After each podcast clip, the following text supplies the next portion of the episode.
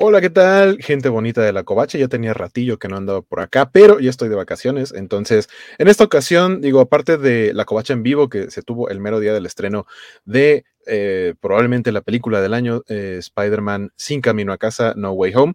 Eh, y pues ahora nos toca platicar a algunos de los integrantes de la Covacharla en esta ocasión, en este domingo. Así es que abróchense los cinturones que vamos a comenzar. Corre la Pedrito.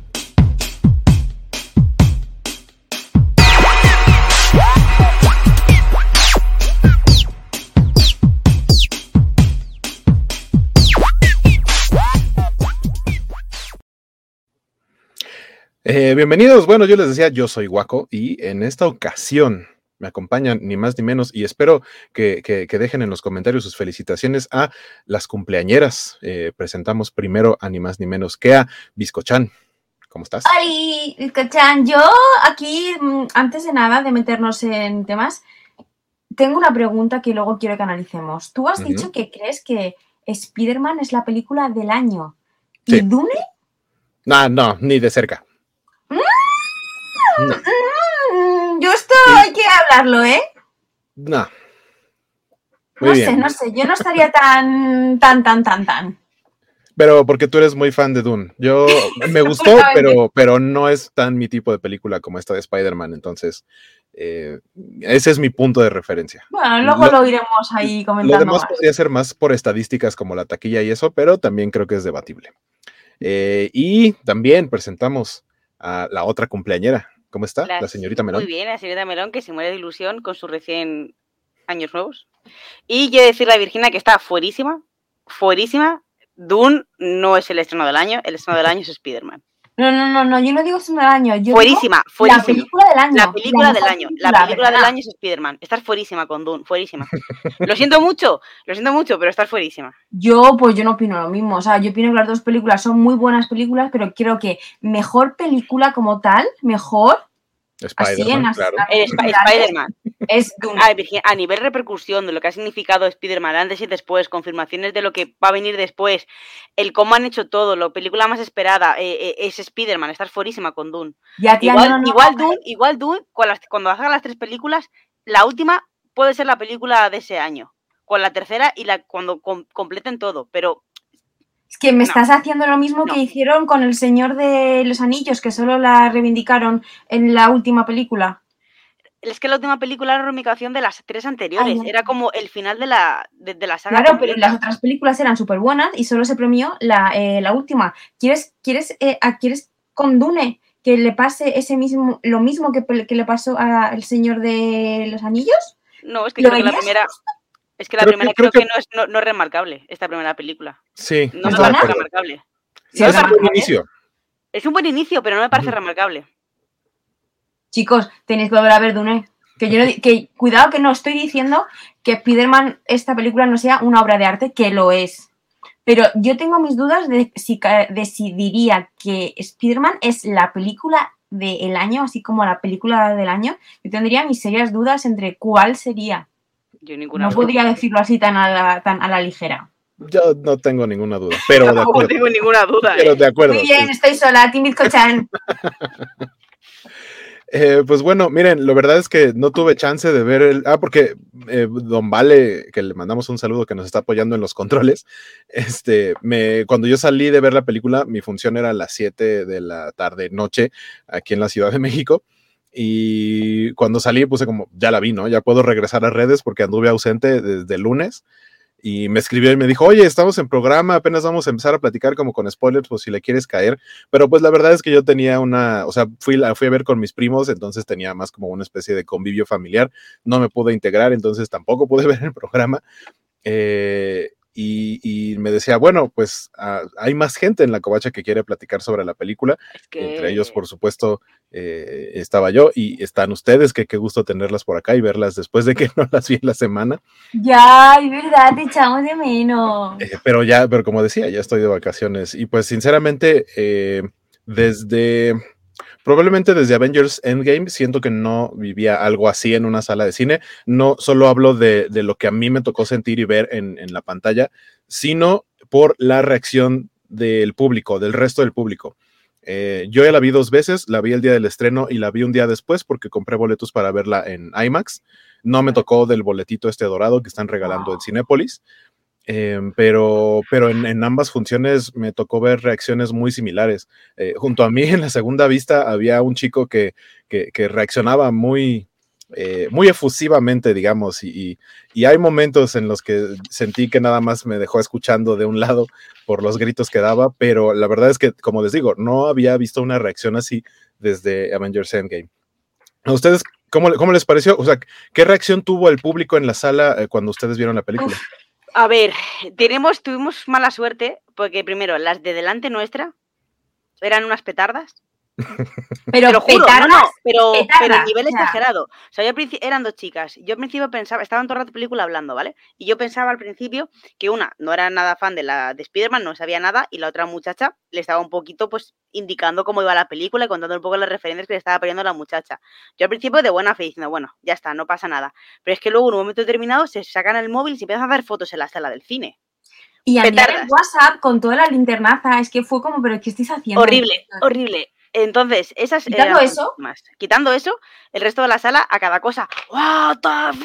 sí, o sea, los momentos puntuales y, Se pueden decir ya spoiler, ¿no? Sí, claro. Podemos hablar de decir. Sí, aquí, bueno, aquí, vamos a hacer el anuncio que esta, esta Covacharla edición especial es full spoilers. Entonces, si no han visto la película, es un gran momento para que le pongan pausa y se vayan a ver otra cosa y nos vean en diferido, como ya varias personas nos dejaron comentarios. Este, que de, paso aprovecho para leer algunos de los comentarios. Justamente nos decía Rodrigo Díaz Paz eh, eh, de los primeros comentarios, nos puso solo vine a saludar, los veo en diferido porque la veo hasta mañana. Abrazos y felicidades a las compañeras. Entonces, si están aquí en el chat en vivo es porque ya la vieron o porque no les importan los spoilers. Eh, eh, también platicábamos fuera del aire que a mí varias personas me dijeron, yo conozco mucha gente que la verdad no es tan clavada y no le importan los spoilers e incluso al contrario me dicen, oye, eh, ¿por qué no platícamela? O sea, dime qué es lo que pasa porque eso me va a animar para ver si la voy a ver al cine o no. Y para mí es como, ok, bueno, si, si, si te late eso, entonces pues tengo con quién platicar. Eh, de qué va la película. Incluso a una amiga le, le terminé haciendo un resumen como de media hora en audios. Le hice la guacorreseña. La guacorreseña personalizada de eh, Spider-Man No Way Home. Eh, y pues vaya, e-, es, padre platicar con, con, esas personas, pero entonces, si no la han visto este, y no quieren saber spoilers, vayan a otro lado, váyanse a, tomar una cerveza, váyanse a comer, a echar una carnita asada, bueno, o, o un este o unas, frutas, unas verduras. Haciendo el momento vegano de Discochan, sí, está la opción vegana. Eh, pero eh, no, no vean ahorita el programa porque vamos a hablar full spoilers. Eso, lo que decíamos de lo de las reacciones. La primera, reacción que tuvo el cine fue cuando aparece Daredevil, que sí, que todo el mundo... yo he de decir que ese spoiler me lo había comido hace unos meses. Me lo comí en verano ese spoiler. ¿En serio? Sí, porque al parecer un... Tengo que buscarte el tweet porque lo tengo que buscar.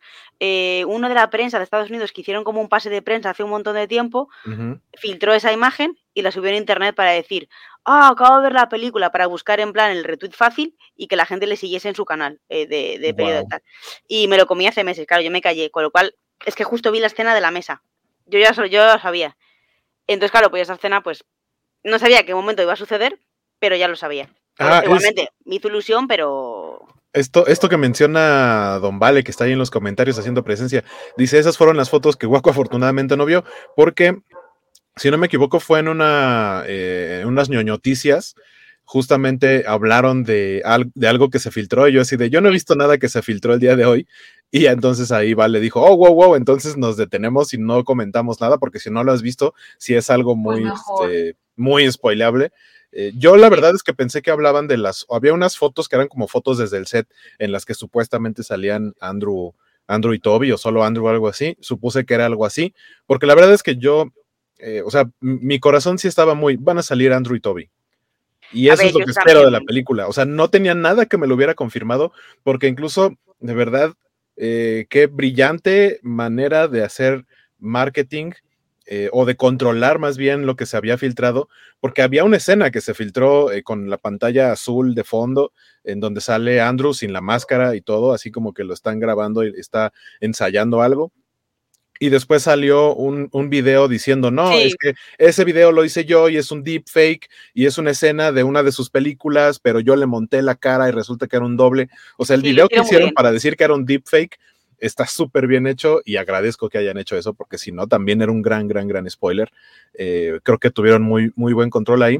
Y, algo que platicábamos antes de las cosas que esperábamos de la película, que mencionaba este Jorge, es que eh, si llegaban a tener esa sincronía que lo hicieron Marvel Studios, fue el mismo día que estrena Spider-Man No Way Home y que estrenó el episodio de, de, de Hawkeye en donde aparecen los personajes, tanto el Kingpin como Daredevil, fue una sincronía perfecta. No lo pudieron haber planeado mejor. Magia. Entonces yo ese día en la mañana vi el episodio de Hawkeye, que no pude estar en la covacharla, y fue de, ah, salió el Kingpin. Entonces ahí fue donde volví a, recordé y dije, wow, podría salir Daredevil en la película de Spider-Man.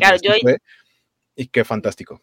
Yo eso ya lo sabía cuando lo dijo Jorge. Y yo, claro, yo sabía que esa parte Jorge iba a estar feliz yo estaba tranquila que no se iba a suicidar porque sabía que eso por lo menos lo tenía. Te lo juro y digo, no pasa nada, Jorge. Yo no voy a decir, pero yo estaba muy tranquila sabiendo que no iba a haber ninguna muerte en este año por la película de Spider-Man. Pero es que había, varias, había varias oportunidades en las que, pero por lo menos pudo haber muerto Jorge. Sí, pero esa era como un subidón extra. Era en plan de, bueno, Jorge, a lo mejor no esto, pero tienes esto otro que te gusta. Entonces dije, bueno, una de cal y una de arena, en el caso de que el otro no suceda. Pero como sucedió todo al final, pues mira, ni tan pero mal. Todo, o sea, ahorita platicamos de como lo que nosotros platicábamos que creíamos o que podía suceder, que lo decíamos como muy, ojalá esto de verdad de corazón espero que suceda y que sucedió.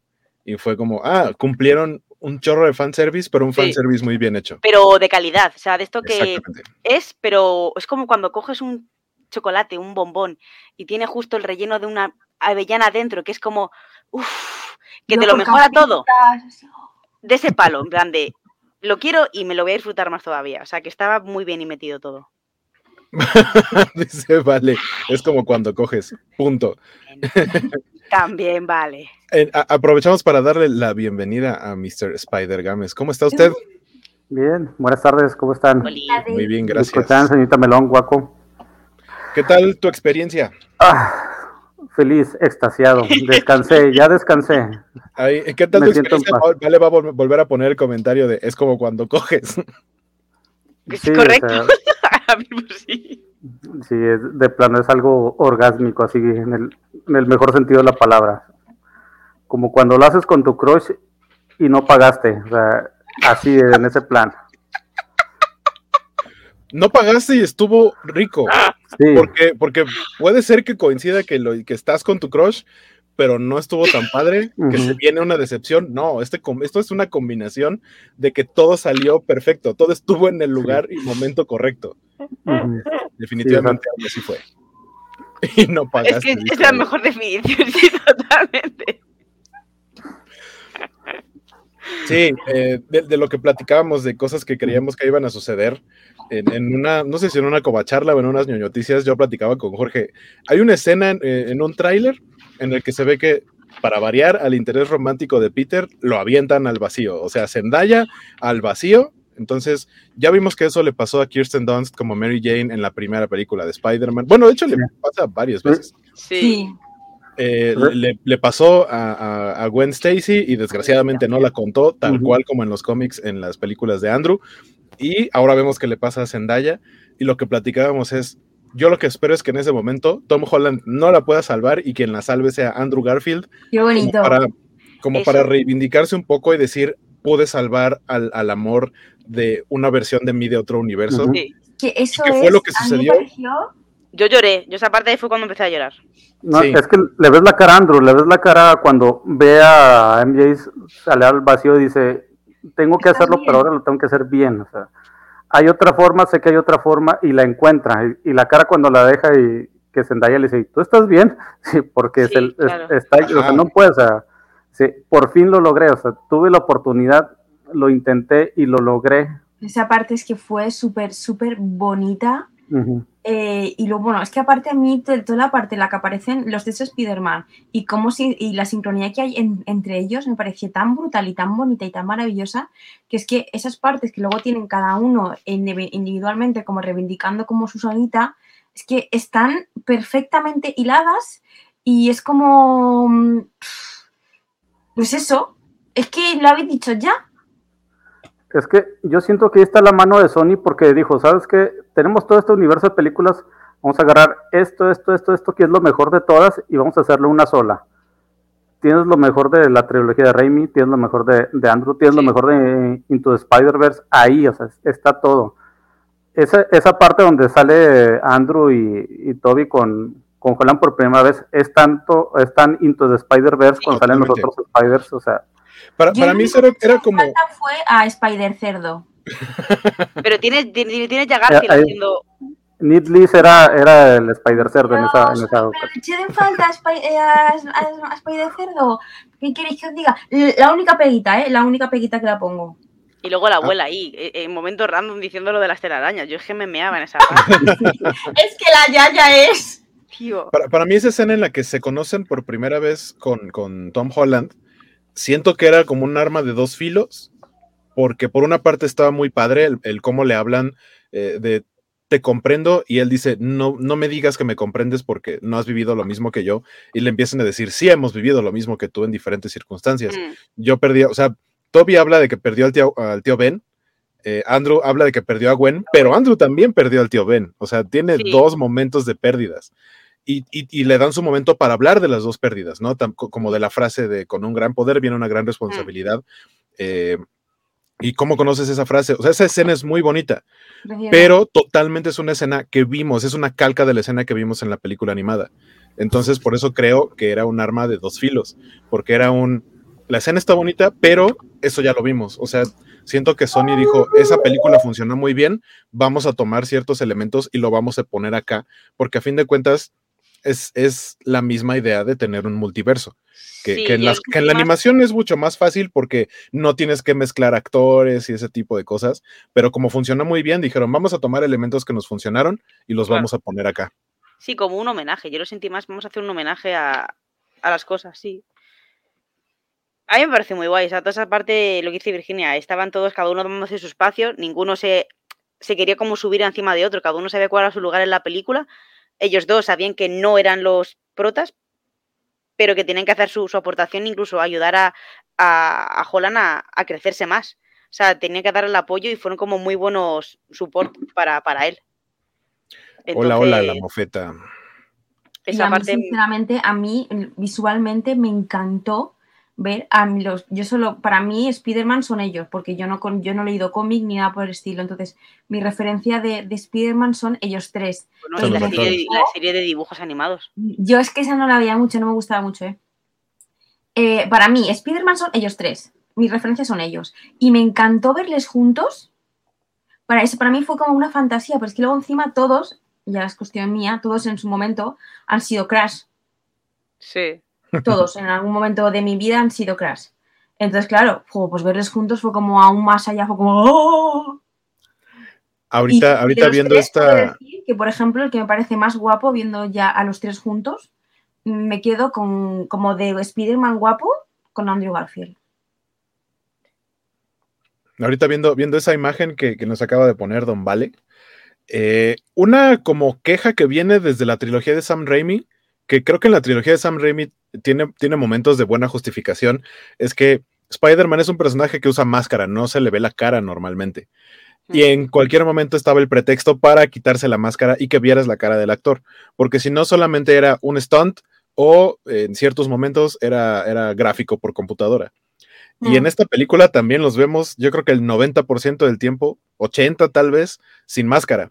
Pero pero es que ya no, o sea, no tiene una razón, eh, desde Tom Holland no tiene una razón de llevar máscara, porque toda la gente sabe quién es.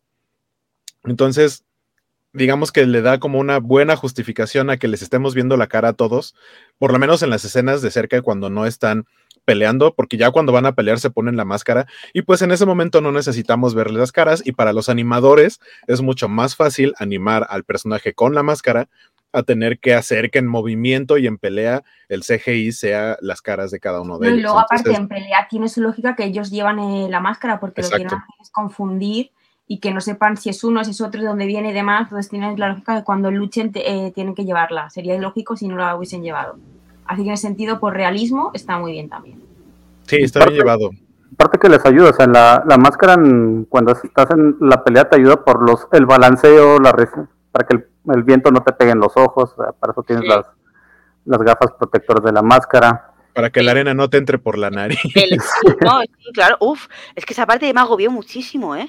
La, la parte de cuando hacen el, el, tornado alrededor, eso es agobiante.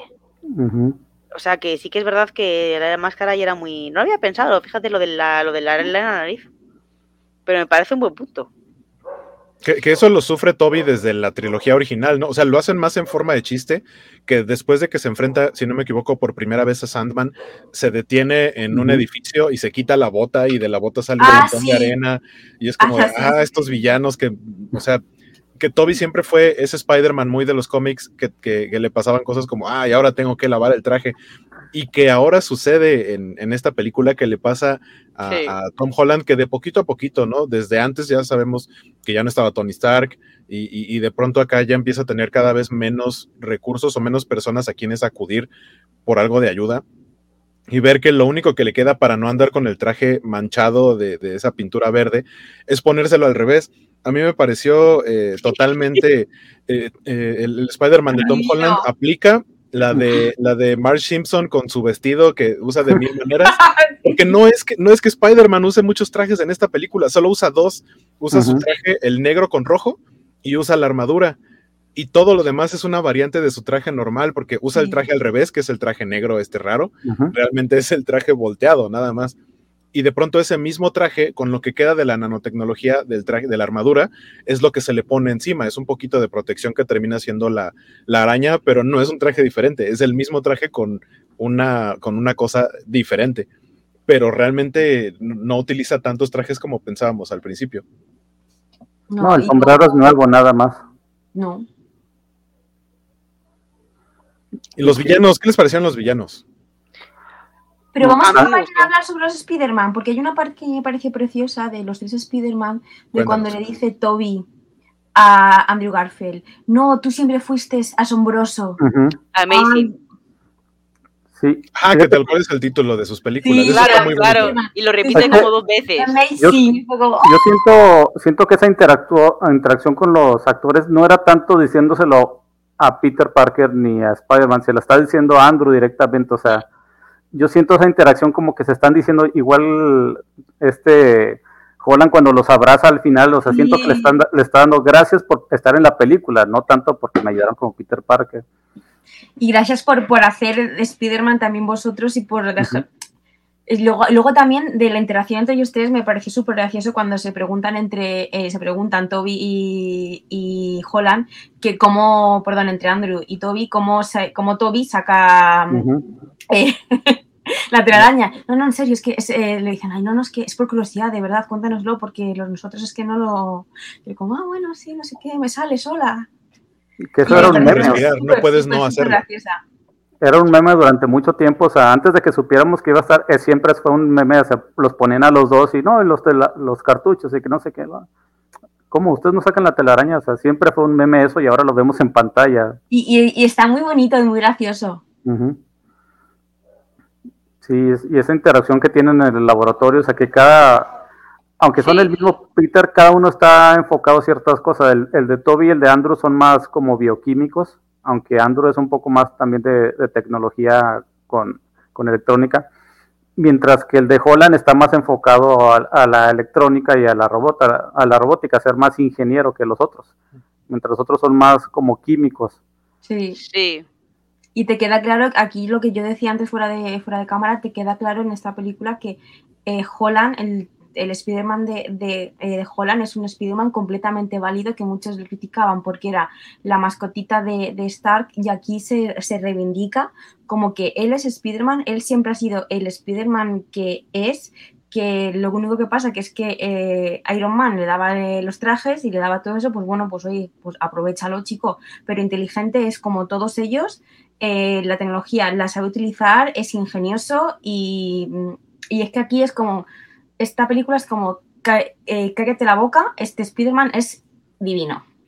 Para, para mí el momento, el momento en el que sucede eso es cuando está en la dimensión espejo, porque muchas otras personas, otros personajes, habían estado en la dimensión espejo con el Doctor Strange, pero el que entiende perfectamente cómo funciona es en automático. ah, geometría, me encanta. Geometría, exacto, son como fractales, ¿no? Geometría, todo son matemáticas.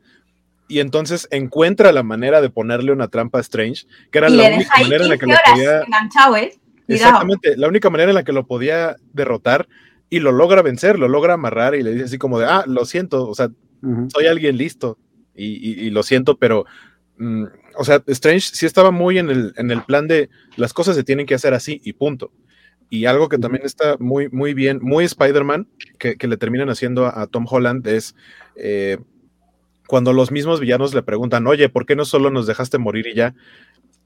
Y él como que no sabe qué responder, pero es MJ la que dice, es que él no es así. No, no, no, no hace ese tipo de cosas y que él eh, empieza a descubrir como aquí en este universo tenemos la tecnología o yo tengo el conocimiento y la manera de curarlos y de hacer que cuando regresen a sus mundos no regresen a morir. Si puedo evitar que mueran, aunque sean los malos, lo voy a hacer, porque eso es parte de la esencia del hombre araña. Y que se tenga que enfrentar a otro héroe, porque es normal que se enfrenten a villanos, pero que se tenga que enfrentar a otro héroe, en este caso el Doctor Strange, y decirle, oye, o sea, a ti te vale, tú nada más, e-, él está diciendo que su muerte vale más que, que, que, la vida que les pueda salvar. Así es, es, su destino, es lo que tienen que hacer, tienen que morir. Y Peter dice, no, porque los podemos salvar, podemos cambiarles las vidas. Y eso para mí es muy Spider-Man. Fue un gran momento, creo, para el, para el mm. Spider-Man de Tom Holland. Sí. sí, porque el Doctor Strange, desde que lo conocemos, siempre ha sido muy cuadrado y cerrado cuando le conviene a él. Exacto. Pero cuando él quiere algo, sí busca todas las alternativas que puede, pero cuando él dice, no, yo quiero que se haga así, así, pero así. Lo más parecido que vimos fue cuando estaban en el espacio antes de la pelea con Thanos, que le dice, oye, si te tengo que sacrificar a ti para proteger la ajena del tiempo, a Tony Stark le dice, pues te, voy a te vas a morir, ni modo. Pero al final no lo hace, o sea, pero fue porque ya vio el final que uno de los finales posibles, o sea, siempre tiene como que, ah, pues que yo sé para dónde van las cosas y tienen que ser así tiene que ser un superhéroe como Spider-Man que dice, no, es que no todo tiene que ser así. Peter Parker siempre ha sido una de esas personas que, aunque no es de los más inteligentes del universo, siempre ha sido un personaje muy listo en, el universo Marvel. Y siempre encuentra una alternativa diferente. En, el ron de Dan Slott, en uno de ellos te dicen eso porque tanto Tony Stark como el Mr. Fantastic Richards dicen, no, pues sabes que vamos a hacer esto y vamos a hacer lo otro. Y a Peter dice, y si solo adelantamos el reloj y lo ponemos en horario de verano, una tontería así, con eso sí, justo, justo, justo, estaba pensando en eso, eh, porque aparecen villanos de Spider-Man y él es, en ese momento Spider-Man forma parte de los Avengers. Y cuando se lleva todo el equipo, él es el que grita eh, Vengadores Unidos y alguien dice como, ¿y por qué le dejaron que él, que él gritara eso en lugar del Capitán América o alguien así? Dice, son sus villanos, él nos tiene que decir qué hacer ahorita. Y se supone que sí, es, es, inminente que vayan a ganar los malos, porque tiene que ver como con una bomba que está sincronizada con el reloj mundial. Y entonces a Peter se le prende el foco y dice, es que estamos en momento de cambio de horario. Entonces solo hay que cambiar el, reloj y tenemos una hora más para resolver todo esto. Ya no tenemos solamente minutos o segundos. Y ya, vencen muy fácil a los villanos. O sea, Peter siempre va a ser el personaje que va a pensar en, en cosas fuera de la caja porque los demás son más directos, más de esto es lo que se tiene que hacer, el método científico. Y aunque Peter también es un científico, es el que sí piensa fuera de la caja. Y eso le da una ventaja en ciertas situaciones. Porque yo creo que también Peter es como el más humano, en verdad, el más terrenal, en plan de el día a día, vamos a solucionar las castañas, igual que tiene que luchar contra, para el principio, contra gente que no es superhéroe, o sea, ni supervillanos, es contra ladrones, contra, es el héroe Entonces está más enfocado en, soluciones, rápidas. Es superhéroe y, es, y es pobre. O sea, flipa, tía. Claro. Y ahora, y ahora ya es pobre. O sea, no, tiene familia, no tiene nada. Que, realmente no es que el, que, el Spider-Man de Tom Holland fuera rico, pero tenía su padrino que era Iron Man. Incluso después de muerto, seguía teniendo ahí a, Happy y todo lo que le heredó como tal eh, eh, Iron Man. ¿no? Tal, cual como para poder hacerse un traje nuevo con una maquinita en donde él nada más dice, mm, quiero que tenga esto, quiero que tenga esto, quiero que tenga esto. Pero a final de cuentas, aquí digamos que lo mandan a las raíces en el sentido en el que ya nadie sabe quién es Peter Parker, ya no tiene a su tía, ya Happy no sabe quién es, eh, no, no, tiene, no tiene ningún lazo real con, sus, con su mejor amigo y con la que era su novia. Entonces ahora está completamente solo, sin más que los recursos que él pueda producir, tal cual como en los cómics. Entonces, que al final termine en un departamento de soltero que a ver cómo lo va a pagar, probablemente con fotos que le va a vender a Jameson. Sí, eso sí. Eh, y que él mismo agarre su maquinita de coser y se haga un traje porque los trajes que tenía terminaron eh, destruidos o, lo que sea y que solamente con sus recursos pueda, pueda ser el, héroe, eso, eso lo convierte en automático en el Spider-Man que es más parecido al de los cómics. Y, mm. ya se acabó todo este momento de, tener facilidades, lo que, lo que normalmente dice nuestro buen amigo Jorge de que es la mascotita de Tony Stark, ya no más, ya no más va a ser. A mí me dio mucha pena al final, ¿eh? Yo pensaba que sí que iba a acabar un poco mejor. Pensaba que sí que iba a hablar o darte como una especie de esperanza o un guiño, una palabra que hiciese como que iba a retomarla con, con, con MJ. Hombre, el guiño es que cuando antes de irse tiene la figurita del de, emperador Palpatine que es la que es la primera figurita, que es la primera vez que vemos eh, a Ned eh, interactuar con él en la primera película y el café de Mary Jane. Es como que pero el café pero el café es el que es el que coge la cafetería ese día. Pero lo que lo deja ahí que guarde que no se lo toma. que el, el claro. hay como un tótem. Pero para él pero no me dan no me da la sensación de que va a intentar retomarlo o sea, lo, va, a hacer tía. Ay pero me da mucha penita eso yo, sí, yo sí creo que va a ser más bien un no lo voy, porque él llevaba una carta, él llevaba un Claro, y no lo hace. Esperando que, reaccionara en el momento. Lo que, lo que yo tengo entendido es que más bien se va a tomar su tiempo. Sí, sí, yo también lo entendía así. Se va a hacer poquito a poquito. Ah, es que es tan, todo esto está en One More Day, pero bien hecho, o sea, sacrificar todo y que todos lo, todos lo olviden. Y, y tan, o sea, de, las, de la trilogía de Raimi de que, no, es que yo no, yo no puedo estar con alguien porque les hago daño, o sea, él estaba decidido a contarle toda la carta hasta que vio la, curita en la frente de, MJ y dice, pues que ya están bien, o sea, ¿para qué los voy a meter en este rollo en el que ahora ellos van a querer ayudarme porque no tengo nada y los voy a meter en broncas otra vez? No, o sea, tengo que buscar una solución por mí solo para poder salir de esta, porque ya no puedo arriesgar a la gente. Sí, luego ve que ellos dos también son amigos, los dos se tienen uno al otro, con lo cual sabe que en el fondo están bien. Entonces, claro, es... Dice Vale, lo acaba de poner en, la pantalla en un comentario. Yo digo que podría ni siquiera regresar a ese elenco, pero... No, por creo que sí Vale, no me gafes. Exactamente. O sea, creo, yo también creo que podrían no regresar a ese elenco, pero creo que sí van a regresar a ese elenco. Me van a cambiar, no, a mí, para mí, M. Jane, que mira que al principio hubo mucha polémica con quién era... Michelle, ajá. Michelle. Eh, hubo mucha polémica y al principio había gente que no le gustaba que fuese ella, yo creo que ahora todo el mundo está encantado. Ah, yo no quiero otra, yo quiero que sea ella, para siempre, forever, al menos con este Spider-Man. Que aparte ellos eh, vuelven a cumplir, no sé si ya es profecía o, coincidencia o qué, que todas las parejas de las películas de Spider-Man en algún momento han tenido una relación. Sí.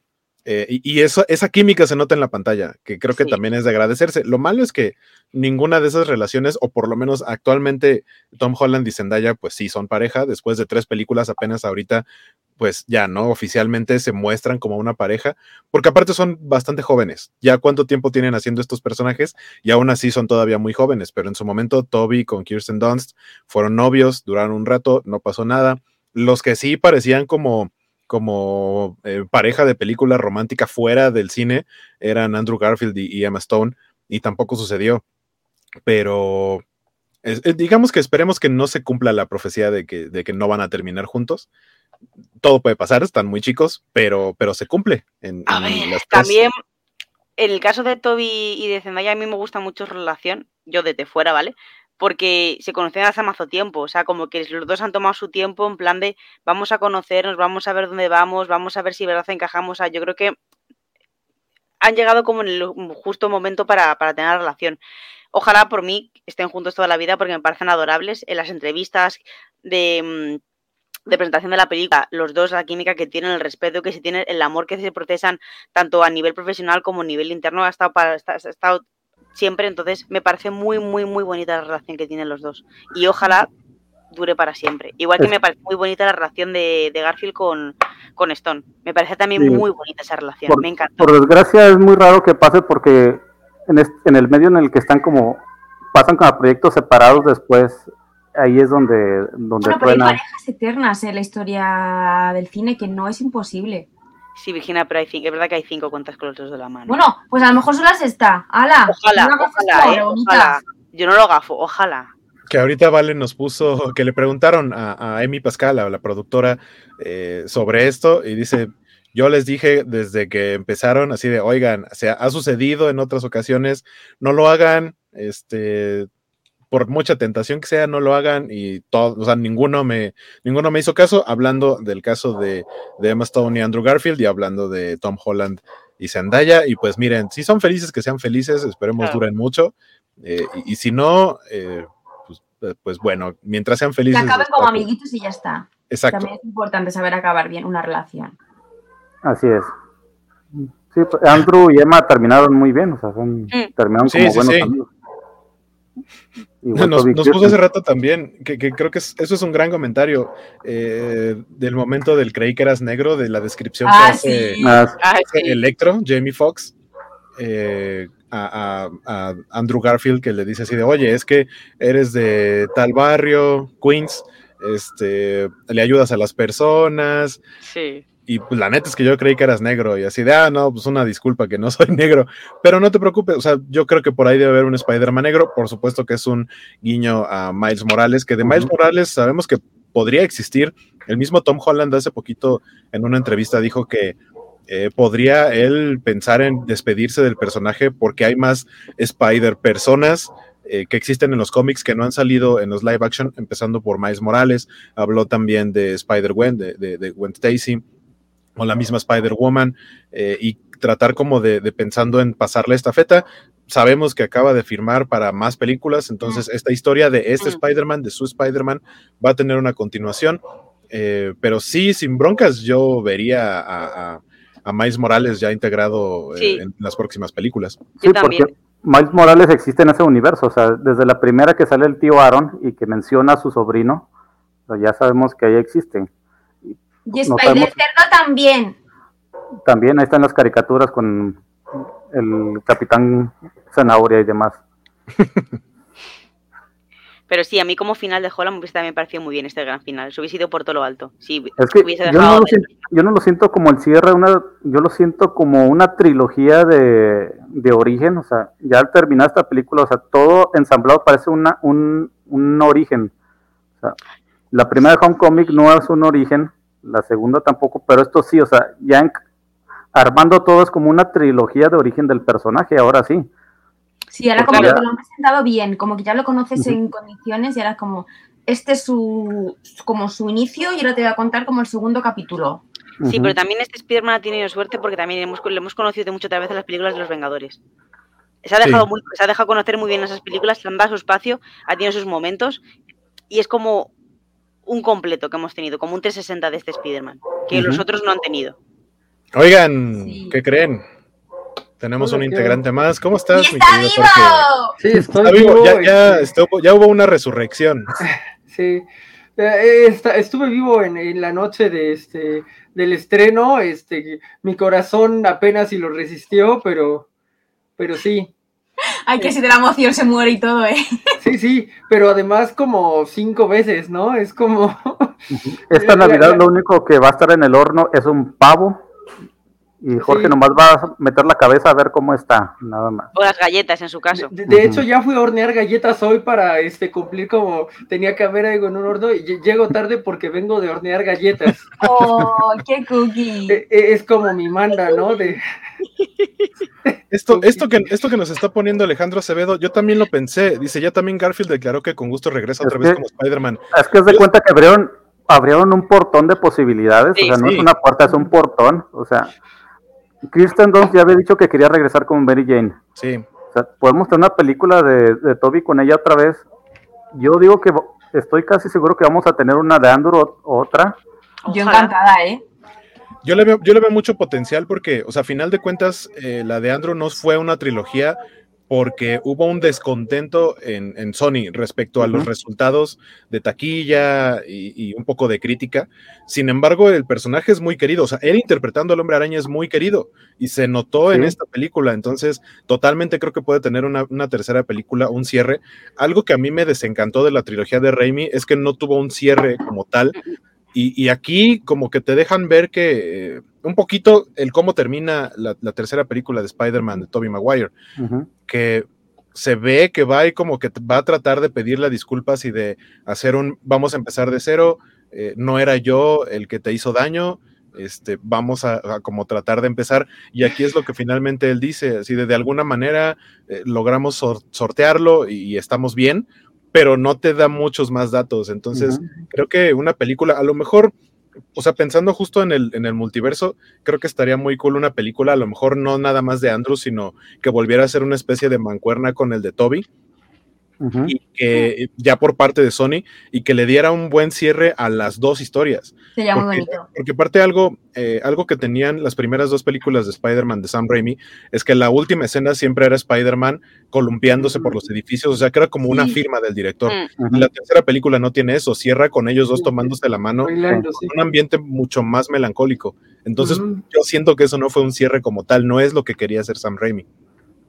No, es que en su momento le metieron muchas manos, o sea, desde el asunto de Venom, que él no lo quería, no lo tenía ni mm. siquiera aquí, le dijo, no, es que mételo, lo, pero es que no queda en la película, no importa, tenemos que vender juguetes. Y yo, pues bueno, ahí fue cuando dijo, no, pues en la siguiente me la van a querer meter también así, mejor ahí, ahí nos vimos.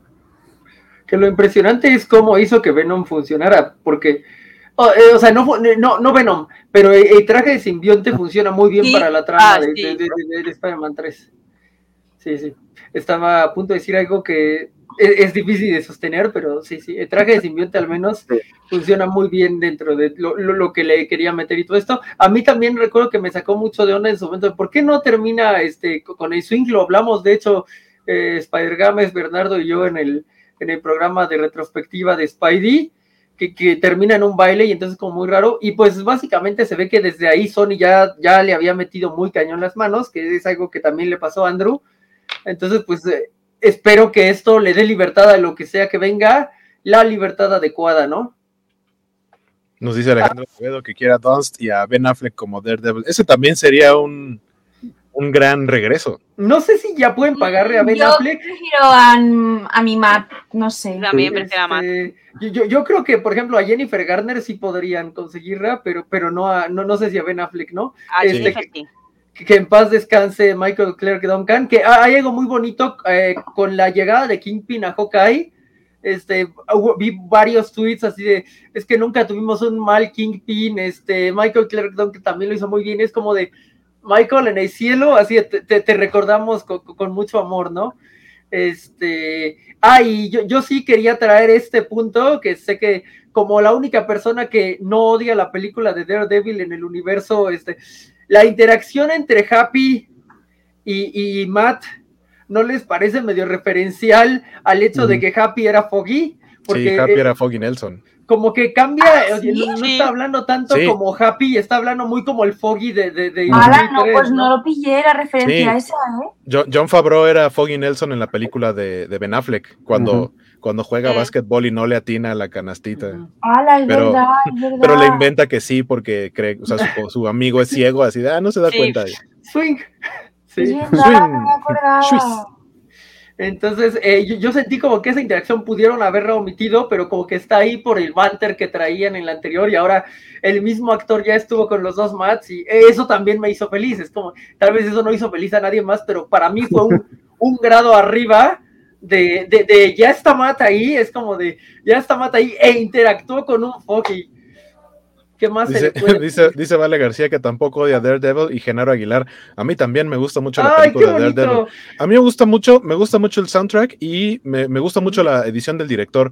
Siempre es la que recomiendo que vean porque amplía un poquito más la parte de, de detective diagonal abogado de Matt Murdock. Sí, sí, totalmente. Entonces, este, lo, lo, único es que según yo ya es muy difícil de conseguir. Yo tengo mi DVD, pero ya se rayó porque lo veo una vez al año cada 14 de marzo. Este, y, ya el último año, ya justo el primer juicio estaba rayado yo de me lleva y estoy buscando el Blu-ray y está difícil de conseguir, pero, pero sí es muy recomendable sin duda. Sí, nos dice Alejandro Acevedo, con la de Homecoming se comprobó que el buitre podría ser un gran villano, que del buitre no hemos visto lo último, porque ahí viene la película de Morbius y por ahí hay una interacción. Eh, Michael Keaton todavía falta que aparezca en esa película. Y, no sé si ustedes, supongo que sí, que en todas las proyecciones Morbius es uno de los trailers que, aparece en, las, en las proyecciones. Y, tal cual recordemos que ahí hay un, eh, en algún momento se ve un cartel de Spider-Man en un callejón, eh, hablábamos de, también del universo de Venom, que ahorita tomando al, Venom de, Tom Hardy, yo tengo una gran duda que quería saber si alguno de ustedes me puede resolver o me da su opinión por lo menos. Se supone que el hechizo que abre esta grieta, que trae a todos los personajes al, al universo del MCU, eh, es que llegan personas que saben que Peter Parker es Spider-Man. ¿Por qué Tom Hardy y su Venom están en ese universo si en su universo no tiene idea de quién es Peter Parker ni de que exista un Spider-Man? Fuera del marketing, este, fuera del marketing yo siento, dando, tratando de buscarle lógica, lo único que podría conocer a Peter sería la, el simbiote que se quedó, que sea una parte de algo que estuvo en el espacio cuando Peter eh, fue allá con el asunto de Thanos ah. y que haya quedado, que se haya pasado para aquel mundo, porque fuera de eso no hay explicación. pero puede ser, sí. Yo no había quedado en eso, pero puede ser. Yo creía que si asumías que solo había estado un par de horas, o una hora o dos a lo mucho, podría ser porque ya la ruptura ya estaba fallando y ya, este, ya no estaba trayendo solo a los que sabían que Peter Parker era Spider-Man, sino que ya era tan colosal. Pero es que, en teoría él llega desde el principio, porque en la escena post-créditos dice, llevo aquí tanto tiempo. O sea, él llega desde el principio, no, no es de los últimos en llegar. Strange te dice que nomás vienen los que saben que Peter Parker es Spider-Man, o sea, no viene ah. cualquier persona. O sea, ah, por, por, eso cuando, cuando se está abriendo que se ven personas, o sea, ves puros villanos de Spider-Man. Mm. Ahí está Craven, está la gata negra, ahí está Rino, hasta había otra mujer que podría ser Silver Sable, no sé. Ya, ya. Pues se supone que iba a haber una película que está, hasta el momento está cancelada, que era Silver and Sable, eh, eh, digo Silver and, Black, ¿no? Silver, and Black, que era la película de Silver Sable con Black Cat. Eh, que, para mí ese universo de Sony sin Spider-Man estaba medio raro. Ahora sabemos que puede existir eh, Spider-Man en ese universo. Probablemente no vaya a ser el Spider-Man de Tom Holland. Es que regresando al, al tráiler de Morbius, la imagen creo que es del, del, Amazing de Andrew, o sea, no es del, no es de, Holland. ¿No, ¿no es de, de, Toby? No, es el de Andrew. Creo que es el de Andrew. Andrew? Según yo es el de Toby. Si fuera el de Andrew, si, tiene por ahí, Don Vale, la imagen que nos. Pero según yo Por ahí vale, ponlo en la. Es que también el, clarín, el sello del clarín es el de Toby también, el del periódico. Yo siento que ese de Toby, me, me, encantaría que fuera de Andrew, porque Flash Thompson. O sea, es el mejor agente Venom que podría tener. Ya está ahí con, con Andrew ahí. Es el mejor Flash ever, así. Pues yo, le veo mucho el web de... No, o sea, tiene mucho justamente, justamente, Justamente estaba viendo la imagen, es el de Toby, no es el de Andrew. Jo, pues me gustaba más que fuese el de Andrew, ¿eh? Sí, sí. Todavía lo pueden arreglar, todavía sirve, todavía sirve. Porque además, lo que eh, pensemos que lo que dijo Andrew da para que eso aplique para él. Entonces, podría enriquecer muchísimo ese universo Sí, porque la torre de Oscorp que sale también es la de Andrew, ¿no? Esa sí es la de Andrew. Sí, sí, esa sí es la de Andrew, exactamente. y, que existe la referencia a, Venom al final del tráiler de Morbius cuando le preguntan quién eres y dice We are Venom. No, no es cierto, soy el doctor Michael Morbius. Eh, o sea, es un chiste, pero es, el universo en donde existe el Venom de Tom Hardy. Y sobre esa última escena, a mí, por ejemplo, esto tiene, es, off topic total, pero me encantó que el camarero fuese Dani Rojas. Exactamente, el camarero es Dani Rojas de, Ted Lasso. Ted Lasso, dije, yo no puedo evitarlo más. De hecho, en eh, el cine me puse a decir, Dani Rojas, de Andrea, y yo, y yo, que dice, calla, calla. Fútbol es life, fútbol es vida. Es este Cristo Fernández, que es actor mexicano. Que interpreta, interpreta a Dani Rojas en la serie de Ted Lasso, que su, personaje en teoría está basado en el Chicharito Hernández. Mm. Vayan a ver Ted Lasso, esto no es Por favor, ya les dijimos. increíble que es una gran serie. Eh, el actor que interpreta a este bartender, que incluso se persigna, ¿no? Cuando, cuando le empieza a hablar de, Tony Stark, así de, ah, se murió Tony Stark, así de, ah, ese gran hombre salvó a mi familia, mi familia desapareció cinco años. Eh, creo que es una escena muy divertida. ¿eh? Es que también el, el, el, Venom... ¿Desaparece cuando tiene que pagar la cuenta? Sí. algo que me preguntaban es por qué si desaparece se queda el cachito de simbionte. Mi, teoría es que Venom en ese momento fue como que puso un huevo y como nació en este universo, ya no tiene por qué regresar al otro. eso es lo, que dice Vale aquí en los comentarios de que los simbiontes son como una mente colmena multiversal. O sea que lo que piensa un simbionte de una dimensión se aplica al otro. Y, un Venom sí sabía que era Spidey, entonces, eh. Podría. puede ser, puede ser que sea el Venom de Toby, ¿verdad? Porque pues ese es un Venom que viene del espacio también. Hablando del Venom de Toby, voy, a, decir algo que la verdad a mí siempre me molestó de la trilogía de Raimi. Porque en Spider-Man 2 tienes a el hijo de Jameson, que es astronauta. Para mí eso era la semilla perfecta para la llegada de Venom y fue totalmente desaprovechado. ¿Cierto? Porque además mi caricatura de los 90, este... Él es el origen. Lo ponía así, ¿no? Sí. Sí, para mí, cuando, salió esa película, para mí era una gran suposición. Cuando ya sabíamos que iba a salir Venom en Spider-Man 3, dije totalmente, en la segunda película pusieron al hijo de Jameson como puente en una de sus misiones. Cuando regresa, resulta que él va a traer el simbionte. Y no, resulta que es un meteorito que cae en Central Park y ya. Te doy, te doy la razón ahí. Sí, está totalmente desperdiciado, pero yo creo que ya no querían usar al actor otra vez. Eh. Creo que no, incluso no tendrían por qué haberlo usado. no tenían que.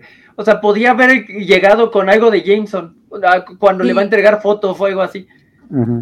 Que habría, ya con eso, no sé cómo podría atacar Spider-Man 3 después de eso. O sea, tiene un excelente score, la gran escena de Sandman, a Harry Osborn a todo lo que da. Este, sí, ya sé que Venom no rifa, pero, pero yo que solo esperaba a Harry, como ya dije en el otro programa, pues me, cuesta odiarla. No, sí, toda parte donde luchan juntos es, genial, así que se, acoplan y todo. Y toman uno de los mejores elementos que es Sandman. O sea, Sandman regresa para esta película.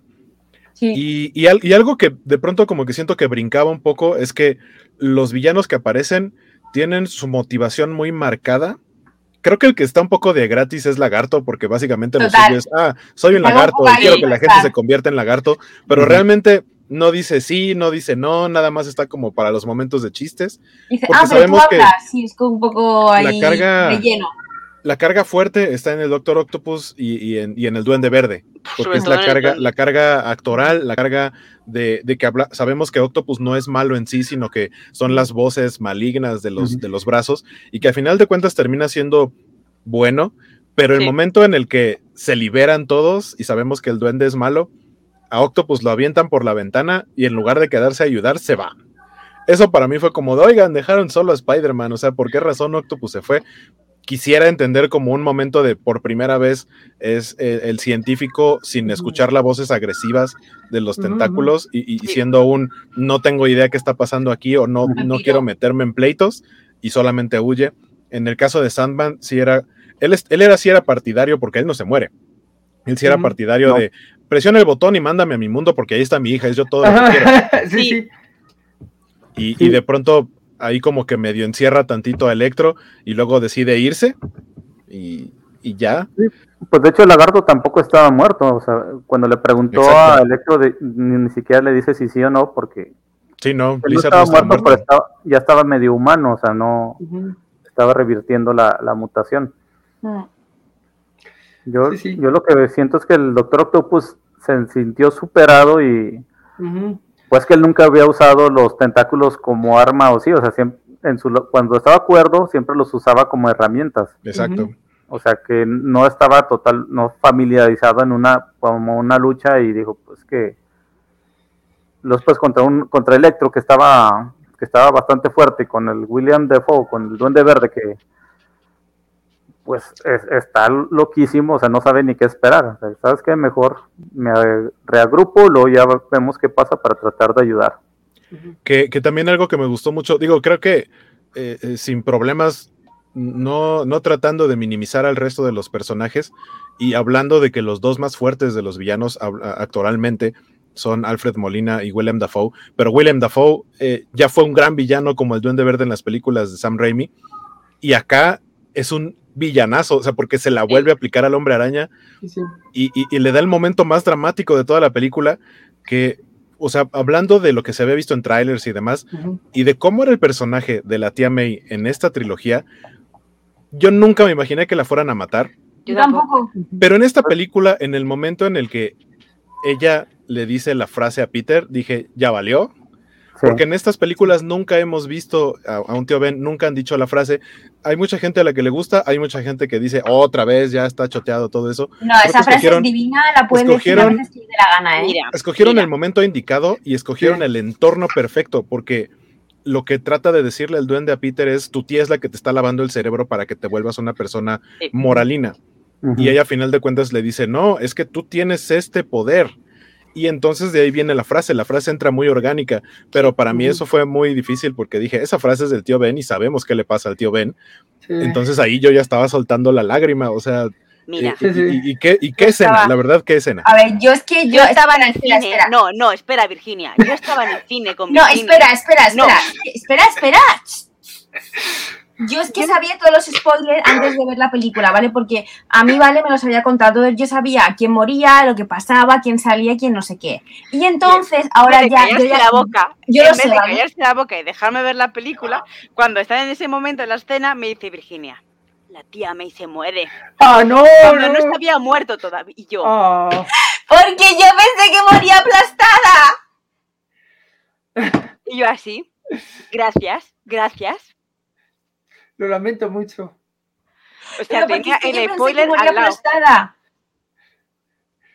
Y que no tenía frase. Yo digo, mira, ya está, pues en los escombros muere. Y por eso le dije, pues si no lo tenía claro, le dije, está muerta. sí, es que dijo. Y yo, claro, con pero no había pasado nada. En verdad me lo dijo cuando lanzan la bomba. Y yo, tía.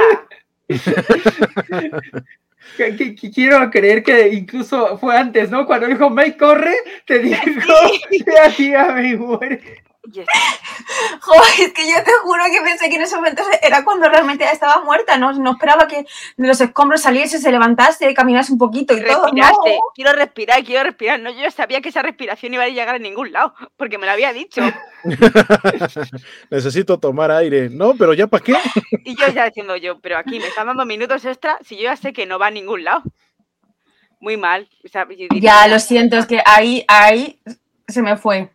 Creo, creo que esa escena nos da eh, de los puntos más altos de actuación tanto de Tom Holland como de Marisa Tomei y probablemente de, Willem Dafoe en la película. Willem Dafoe todo el tiempo en la película está hasta arriba. Está altísimo. Porque, porque es como Gollum, o sea, sabes cuando es eh, eh, sabes cuando es Norman Osborn y sabes cuando es el Duende Verde. Sí. Y, ah, por cierto, recomendación para la gente que la vaya a ver en IMAX, el sentido arácnido en el corte normal no se llega a apreciar tan bien como en IMAX, porque en el momento en el que el Doctor Strange saca de, su manda a su forma astral a, Peter y deja el cuerpo flotando, en el corte normal, o sea, entiendes por el ruidito y porque como que se, se borronea un poco eh, el fondo que está teniendo como el sentido arácnido, pero en el IMAX es mucho más nítido y mucho más notorio que tiene los rayitos como en el ah, cómic, o sea, es una onda como ah, se ve como, como, como el efecto este translúcido de, del depredador, por ejemplo, cuando se hace invisible, se ve una cosa así, pero son tal cual los rayitos como en el cómic y se ve muy bonito. Es muy sutil, pero se ve muy bonito.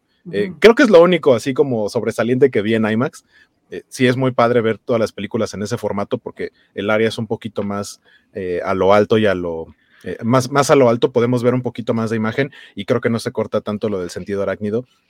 y ver cómo, cómo Peter utiliza el mismo recurso que al final de la película anterior para poder saber en dónde estaba y en qué momento le iba a disparar Misterio de, cómo ya le puede poner atención y concentrarse en el sentido arácnido, ver cómo le está sucediendo cuando está rodeado de tantos villanos y saber que uno le va a hacer algo y logra identificar perfectamente que es el, duende verde, que es Willem Dafoe.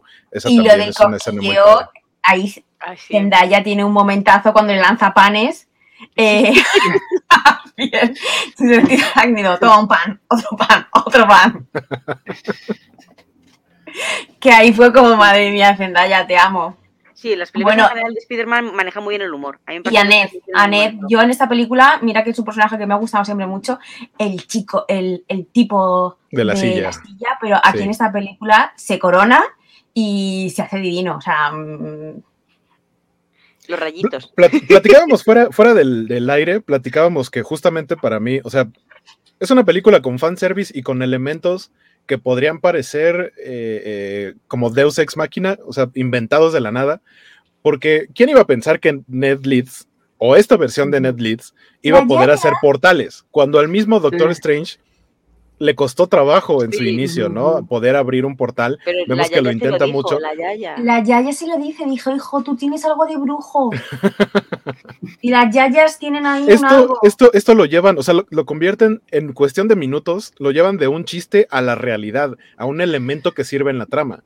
Porque a final de cuentas es Ned quien nos presenta a los dos Spider-Man que esperábamos ver y, creo que son grandes escenas, pero a mí me pareció muy chistoso. O sea, sí creo que puede haber quien diga así de cómo ese chavito va a haber hecho un portal, pero el hecho de que las manos. Exacto, es que exacto, ese momento en el que él le dice eso al Doctor Strange es un chiste, el mismo Strange le contesta, ve a ver a un doctor, ¿no? Porque señores, si les cosquillan las manos, vayan a ver al doctor, a lo mejor traen problemas. Oh, no, porque a lo mejor sabrán abrir portales, cuidado. Pero ¿eh? igualmente, aunque fue un Deus Máquina, que puede ser, te lo compro, pero está bien llevado. Está muy bien llevado, sí, sí, sí. abrirlo, pero no sé cerrarlo. O sea, él mismo se da cuenta de que lo ha hecho un poco al tuntún y no sabe manejar lo que acaba de hacer.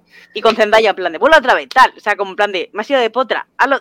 O sea, repite sin saber bien lo que hace. al final es como, cielo, no, pues tenemos que salir, pues tenemos que entrar, sí, ya estoy contigo, que es como que le sale pues de, chiripa y que puede ser que sí que sea mago, pero que le falta por controlarlo claro. tres años o tres mil años. Le ponen como súper top, le ponen como, mira, pues casualidades de la vida, ¿sabes? Lo que dicen, hay, una, hay un refrán en castellano que dice, hasta el reloj estropeado da dos veces, a, da dos veces bien la hora al día. pues tipo como, como Ned, ¿sabes? Que en un momento de casualidad lo puedes sacar pero solo abrir portales.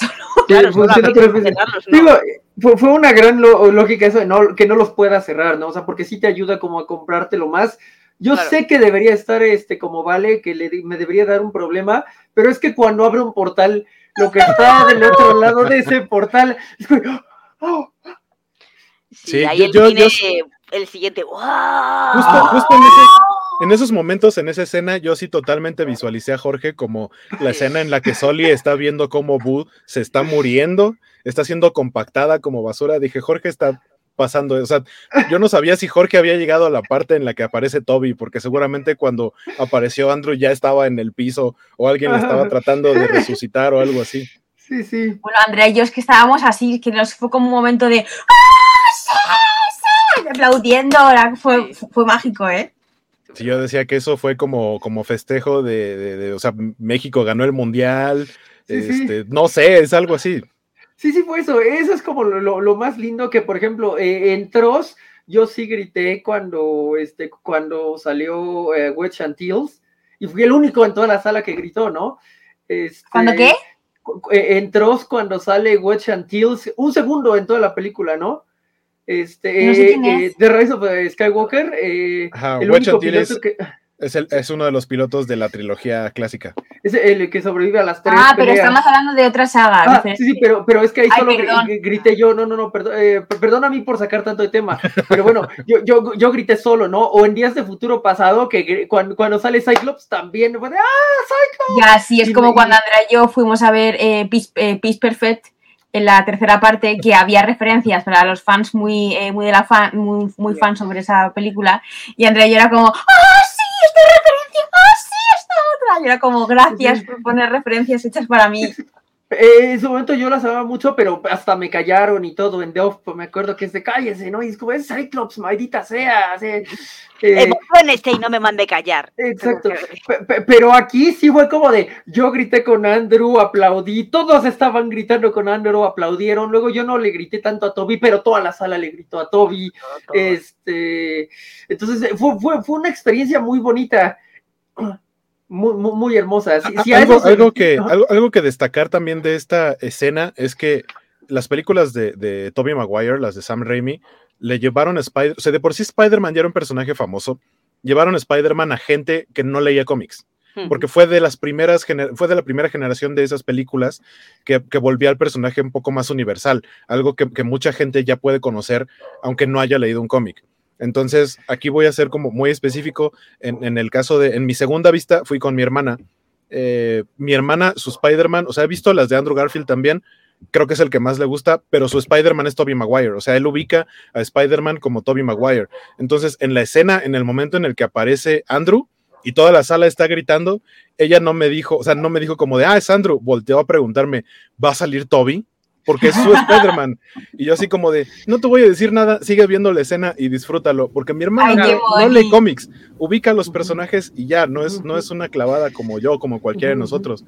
Pero ver a mi hermana que, como decía, no es tan fan, ver que se emocionó porque apareció su Spider-Man en la pantalla es, es algo de verdad mágico. Y es, y es la razón por la cual lo primero que puse después de, salir de, ver la película fue gracias Marvel, porque hicieron una película basada en fanservice, pero es un fanservice muy bien hecho. Sí, sí, es que... Sí, yo cuando salió esa escena que vi ese Spider-Man dije, porque veo el callejón oscuro, dije, es Toby, pero ya a medida que se va acercando, lo veo más alto y luego le veo los ojos de la máscara. No, este es Andrew. Y luego en el momento que se quita la, la máscara, dije yo, sí, sí, es, esto es posible, estoy despierto. es, es verdad. Yo, yo también soy de los, de los primeros que mi, mi primer Spider-Man es Toby, pero mi Spider-Man favorito siempre ha sido Andrew. O sea, el traje le queda muy bien, actúa muy bien como Spider-Man. Tal vez como Peter Parker no, pero su Spider-Man es genial y yo dándomelo a él primero, yo esperaba a Toby, ya, ya sabía, ya había visto muchas cosas, pero no sé, vivirlo en carne propia por primera vez es, es, es mágico. O sea, Andrew tiene un beso magnífico con, con, se me ha ido el nombre, Emma Stone. Con, con Emma Stone, que fue catalogado como uno de los mejores besos de, la, de, las, de las películas. En la azotea cuando la agarra. Y la hace girar. Ay, sí. Bueno, yo ahí quise ser ella, ¿eh? Ay, no, todos, yo también, pero. Sí,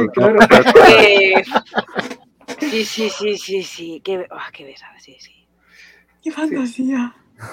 Todos Sí, totalmente. Sí, de hecho, de hecho, es verdad que tienen los dos besos muy o sea, eh, también Toby tiene el verso hacia abajo, que también fue muy, muy mítico en ese año, que ganó de hecho el premio del NTV al mejor verso de película y tal.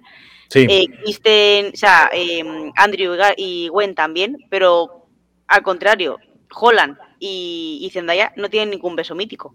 No tenían hasta ahora. Lo, más cercano, lo más cercano es esta escena, que la tratan de ser. No es un beso tan mítico, no es tan oh, madre mía, el beso, no, no me parece tan espectacular.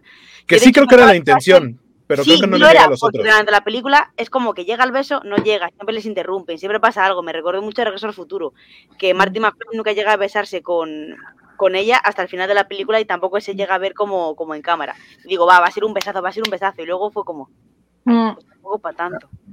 a mí sí me gustó eh, la escena con el sol ahí atrás y la música y aparte que es, su primer su primer beso así fuerte y de despedida. bueno, espera, no, que es mítico porque le dice ella, te quiero. Y le va a contestar Toby y le dice, dímelo cuando me. Eh, cuidado, eh, que eso es. Esa, frase, no el beso. Pero es, como todo. Nah. Yo lo, yo lo considero como un, como un todo, el beso, y esa frase es súper bonita. Nah. Dentro de dos años no te vas a acordar cuando, de cuando vengas a por mí. Y te seguirás acordando del beso de la azotea. El beso de Far From Home, pues es horrible, ¿verdad? Nomás de piquito, pues si no son niños de primaria. Pues. que yo los veo así, la neta. O sea, sí, sí, es muy de señor decir eso, pero pues, sí lo sigo viendo chavitos, a pesar de que ya tienen bastantes años interpretando a sus personajes. Y que cuando empezaron, tal cual eran eh, estudiantes, adolescentes, pero ya por los años que pasaron ahorita solo son jóvenes, o sea, no son niños, niños. E incluso, o sea, tan, tan es así que el, momento en el que al inicio de la película llegan al departamento y se están cambiando, bueno, se está cambiando eh, Tom y les abren la puerta y es como de, oh, por Dios, eh, pero por favor usen condón, o sea, es como sabemos que ya son mayores de edad y pueden tener ese tipo de interacciones, es como, sí, claro, ya, ya no son niños. Por cierto, esa escena toda claustrofóbica está muy bien dirigida. también, no, sé qué lente tiene, pero se siente muy claustrofóbica y se, agradece. O sea, No Way Home no solo logró que ahora ame a la mascotita y necesite una figura de él, y que ahora le digo mascotita con todo el amor del mundo. Antes era con desprecio y ahora es con todo el amor del mundo. Este, también logró que quiera ver Fantastic Four. Sí, porque aparte, comparten, director, totalmente. Y por fin nos dieron escenas buenas de Spider-Man balanceándose, porque en la primera casi no hubo. En la segunda, pues se la pasa volando. el, cierre, el cierre de la segunda tiene su encanto, ¿no? Sí, pero no tenía así algo tan como en las anteriores, como las de Raimi o las de este Mark Webb. O sea, una gran parte de la película era ver cómo se balanceaba Spider-Man. Toda la tecnología que desarrollaron, incluso la cámara araña para ver esas escenas que de hecho. Casi siempre era de lejos y así de cerca y casi no se notaba muy bien. Eh, cuando están en los, los eh, Toby y Andrew, los dos se quejan del dolor de, espalda por el balanceo. Pero, aparte, es, un, es, un, gran chiste porque o sea, me gusta cuando las películas se autoburlan o hacen una referencia a algo que se volvió meme, que en este caso la escena en la que, en la que Toby se cae, se golpea y se levanta. Y, bueno, primero grita I'm back y cuando cae y se lastima la espalda dice my back. Entonces esto más hace referencia que se volvió meme. así de, oye, ¿estás bien? Así de, ah, my back. Es como, ok, me estás dando guiños chistosos de, de las películas anteriores. Y a lo mejor a lo mejor por tiempo podría parecer una escena innecesaria, pero la interacción es fantástica y enriquece mucho la, el, cómo se llevan los personajes. ellos dos y que Holland no esté en esa escena es lo que le hace ser como mucho más, más brillante porque lo que decís vosotros, que Holland casi no se ha balanceado. Y que es, mucho más joven que ellos, ¿no?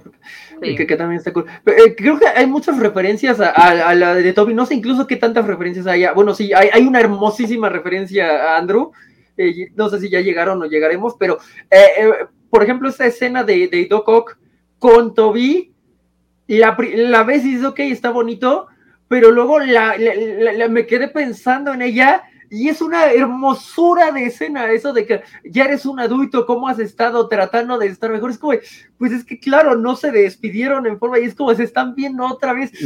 Es muy bonito, o sea, cuando puedes utilizar una referencia para este para construir tanto, o sea, porque a Peter, pues sí, a ese Peter le va a dar gusto ver a ese Doc Ock.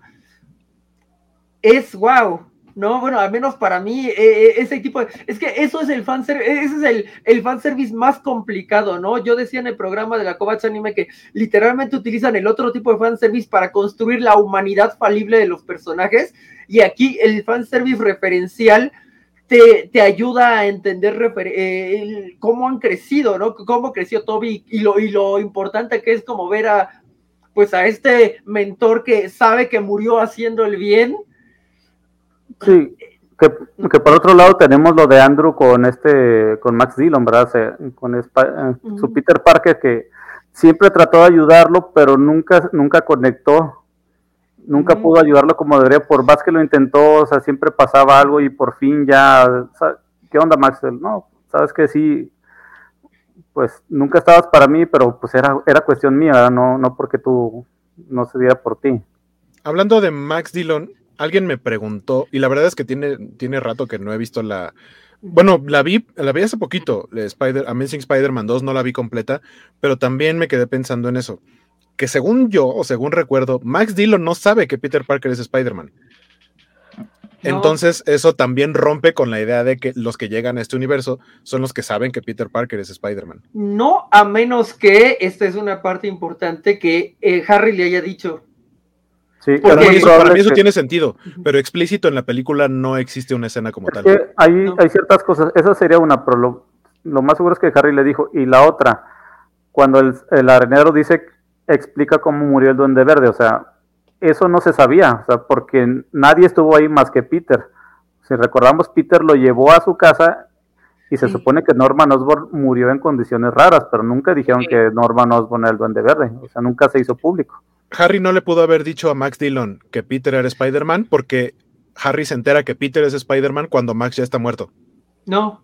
Porque él llega, él llega como el duende verde y es cuando, ah, cuando lo ve y dice, ah, entonces ah, no fue, no fue Spider-Man, sino fue Peter Parker quien ah, me dijo que no, este, que no me podía dar su sangre, mm. mi mejor amigo. Y en ese momento Max ya no existía.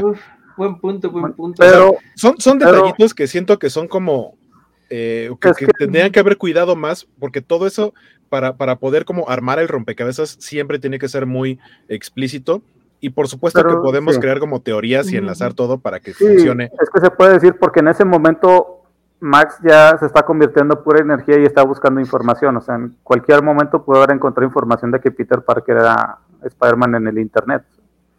Es decir, o sea, es como que son, no sé, yo sé que son hoyos en el guion que no se, se les barrieron, pero son los que nos, hacen, nos nutren a nosotros los ñoños para buscar esas, esas teorías locas de que no, es que es por esto, mira, ah, sí, o pudo haber sido por esto. Y yo sé que mucha gente dice, es que son un hueco, por eso, pero es lo que a mí me gusta porque es lo que nos da para platicar con la gente que, con la que nos entendemos también. Sí, porque además sí, sabe, sí se sabe que no están en el mismo instante en el que cerraron, o sea, no pasó lo que Spider-Games tanto quería de que nos trajeran a Andrew de, con la, lo lamento, este, verdaderamente, de, con la coladera, o sea, ya pasó tiempo, entonces e, eso puede prestarse a... supongo que no planeaban que Electro se muriera realmente en, en, en The Amazing Spider-Man 2. O sea, esto es de, de, no, no, creo que esté muerto, ¿eh? Yo creo que se dispersó y en un momento pasó esto de que se, se reingresó otra vez. Y, entonces por eso sabe, porque eh, si se dispersó estaba en el lugar en donde Harry dijo, tú no le das esperanza a la gente, tú se la quitas. Ya, ahora estoy defendiendo a la mascotita, este.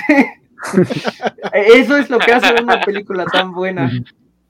Esto que dice la mofeta también estuvo muy chistoso, que dice, me gustó mucho que, se, que constantemente se burlaran del origen de Electro con las anguilas en Amazing. Sí, cuando platican así de, oye, y pues a ti qué te pasó? Yo me caí en un tanque con anguilas, porque experimentaban, ¿no? Con animales y caí en un tanque con anguilas eléctricas. Ah, mira, yo me caí en un eh, super colisionador. Eh, cuidado ah, en dónde caes. Cuidado en dónde caes. Sí. sí, y cuando se, se, burlan de su físico, ah, ¿qué te pasó en los dientes? Ya no estás pelón.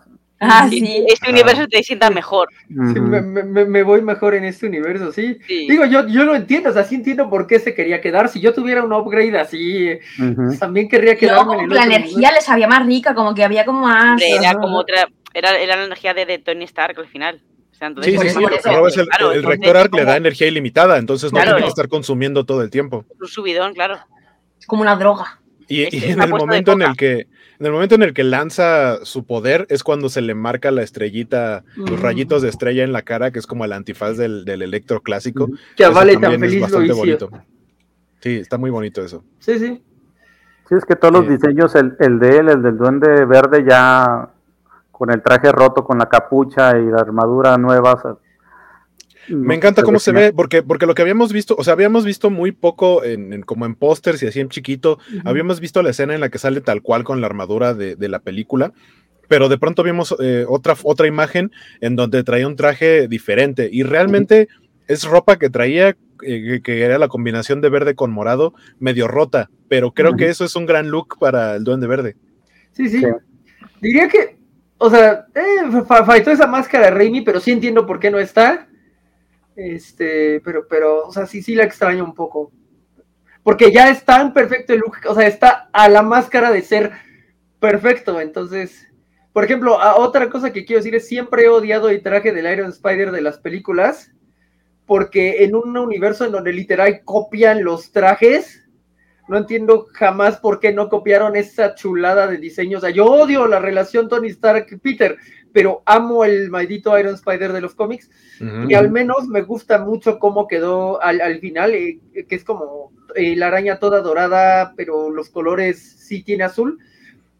sí, que es, lo, que es lo que platicábamos al principio, que les decía que para mí fue como cuando Marsh repite su mismo vestido, nada más haciéndole porque creíamos que eran diferentes trajes y realmente solamente son dos. Es la, armadura, el Iron Spider y su traje, el, integrado, el, último que salió en la película anterior, pero con modificaciones, ¿no? El traje negro que utiliza acá realmente es el mismo traje, pero volteado, y, esta nueva versión realmente es lo que quedó de la nanotecnología de la armadura puestas sobre el traje rojo con negro.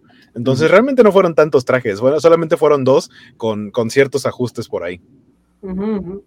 Bueno, tres, porque ahora existe el traje más hermoso de live ah. action ever. Creo que mi un, o sea, lo, único que dije que está pasando ahí es que siento que brilla demasiado. O sea, lo vi como. Me hubiera gustado que fuera un poquito más mate, pero es el traje más cercano al, a lo clásico que, que haya visto en el cine. Está increíble.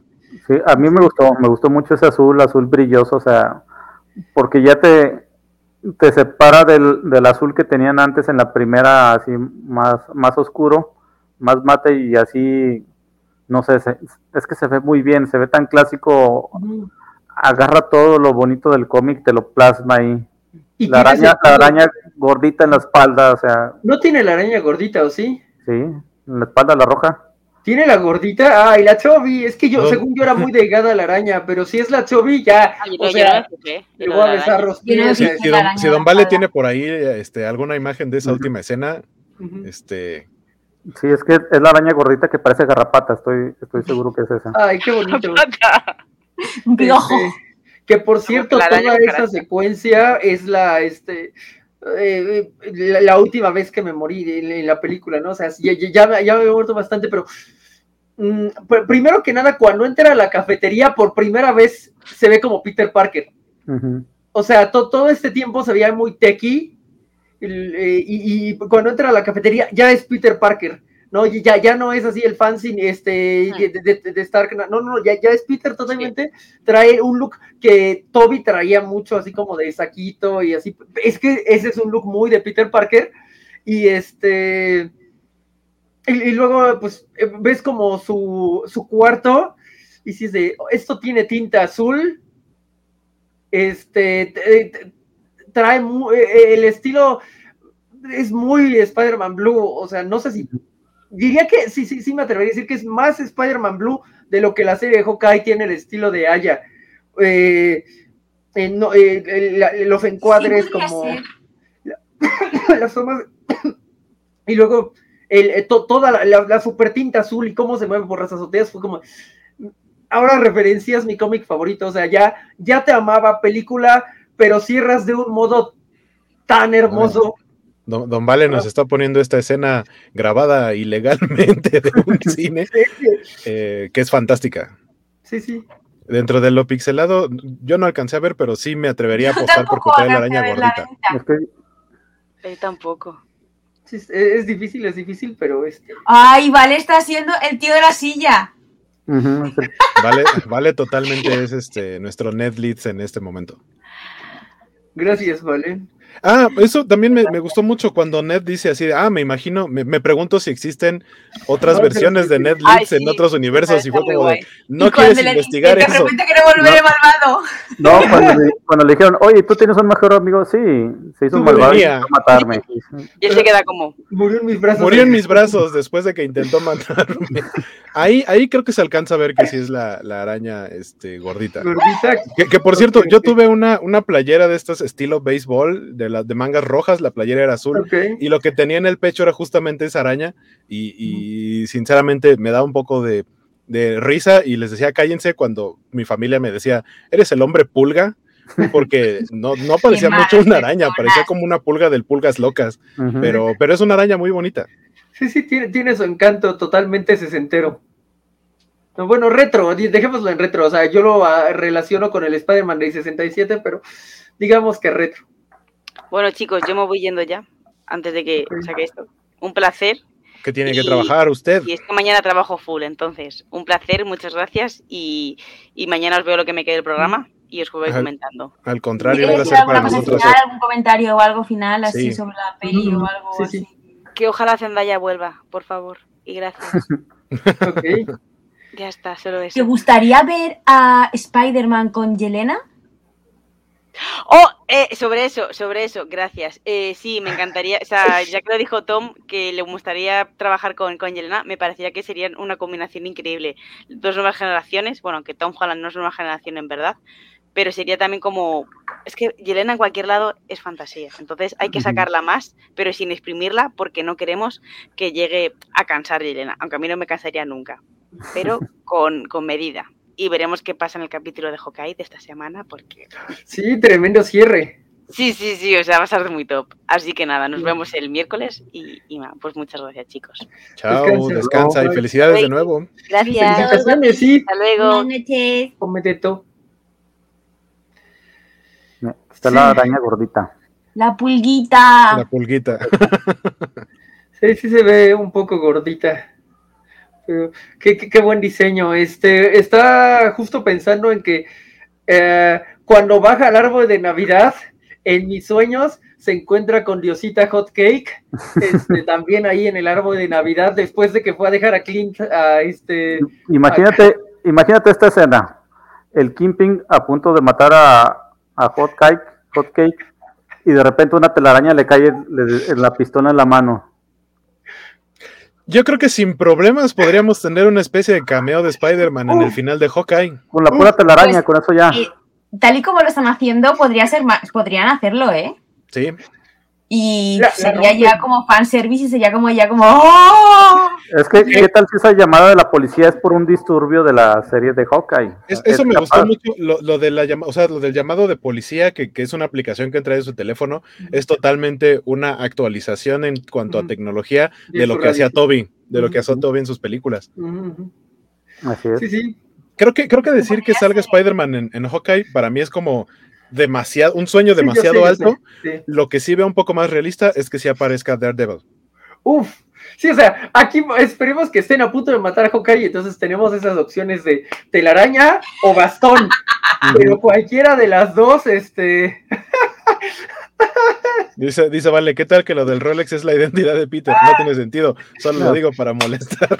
Peter ya habrá vendido el Rolex. Nos dice, también Arturo Guti que si vale también abre portales. ¿Abres portales, vale? ¿Vale? ¿Abre portales? Pues básicamente lo que está haciendo de ponernos todo de lo que estamos hablando sin tener un guion, para mí eso es similar a abrir portales. ¿Quién sabe qué magia está haciendo Vale ahí tras, tras las cámaras? Sí, digo, ya si faltara que, este, que, en una de nuestras cámaras saliera Andrew y entonces ya Vale sería el más grande de todos. ¿Qué estoy haciendo aquí? Da igual, Andrew, quédate, quédate a mi lado, tú no te preocupes, todo irá bien, Andrew. Sí. Ah, pero sí. También, me gustó mucho y me, dio mucha risa la referencia. Ah, bueno, es que el, que Andrew se, se, considera a sí mismo como el peor Spider-Man es muy, es muy divertido, pero que los demás más bien sean como un grupo de ayuda y que le digan, claro que no, también tú eres muy chido porque los otros hablan de peleamos con extraterrestres. Y él así de, ah, yo peleé con un tipo vestido de rinoceronte. con un ruso vestido de rinoceronte. Ah, no, eso es genial. Eso, eso y la mención de los, de los Avengers. Eso, eso me pareció muy padre porque podían haber hecho simplemente ya somos tres, trabajamos en equipo perfecto y derrotamos a los villanos. Sin embargo, tienen su momento de aprendizaje en el que no solo no les funciona la estrategia, sino que se se tropiezan entre ellos. Alguien dispara una telaraña y el otro iba pasando por ahí y se golpea. Y tienes que somos así que trabaja en equipo. Y me encanta cuando es Spider 2, ¿quién es el 2? Tú eres el 2, no soy el 2, no, no sé qué. Yo todo el tiempo creí que era el 2, cállense y escuchen al 1. Que entiendo que, Tom Holland sea el 1 porque es su universo. Sí, es que Spider-Man siempre ha sido un héroe solitario y Toby y Andrew siempre estuvieron solos. Y este Holland es el único que ha tenido algo de, de trabajo en equipo. Y ya cuando les dice, no, es que vamos, mira, vamos a ponernos de acuerdo, sentido arácnido, tú aquí, tú acá y así, y órale. Pero lo de eso, ¿quién es el 2? A mí me hizo muchas gracias, como vamos a ver, chicos. Sí, que es también el momento en el que así de, oigan, ustedes también tienen este cosquilleo. Sí, también lo tenemos. pues hay que basarnos en eso. Y, creo que es la, mejor estrategia que pueden emplear, porque fuera de eso no tienen otra manera de sincronizarse. y que a partir de ahí les funcione. nada.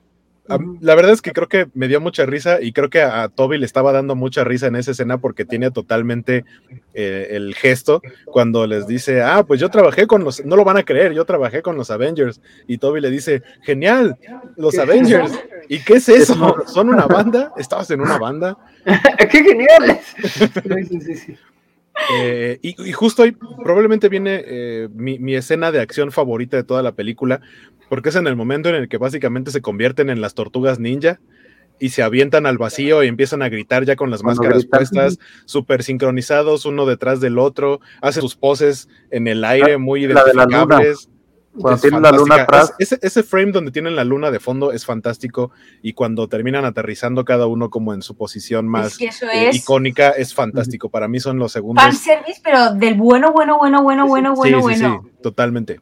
Sí, es que para eso va uno al cine, o sea, eso y cuando los actores notas que se están divirtiendo en su película, te lo transmiten. A mí me dicen mucho, no, es que Los Indestructibles 2 es una película mala de acción. Oye, los actores se están divirtiendo sí, y te lo transmiten y tú también te diviertes. Eh, ¿Habláis de Los Mercenarios? Sí, sí, sí. ¡Hala! ¡Qué distinto! y que además ninguno de los dos es el nombre en inglés.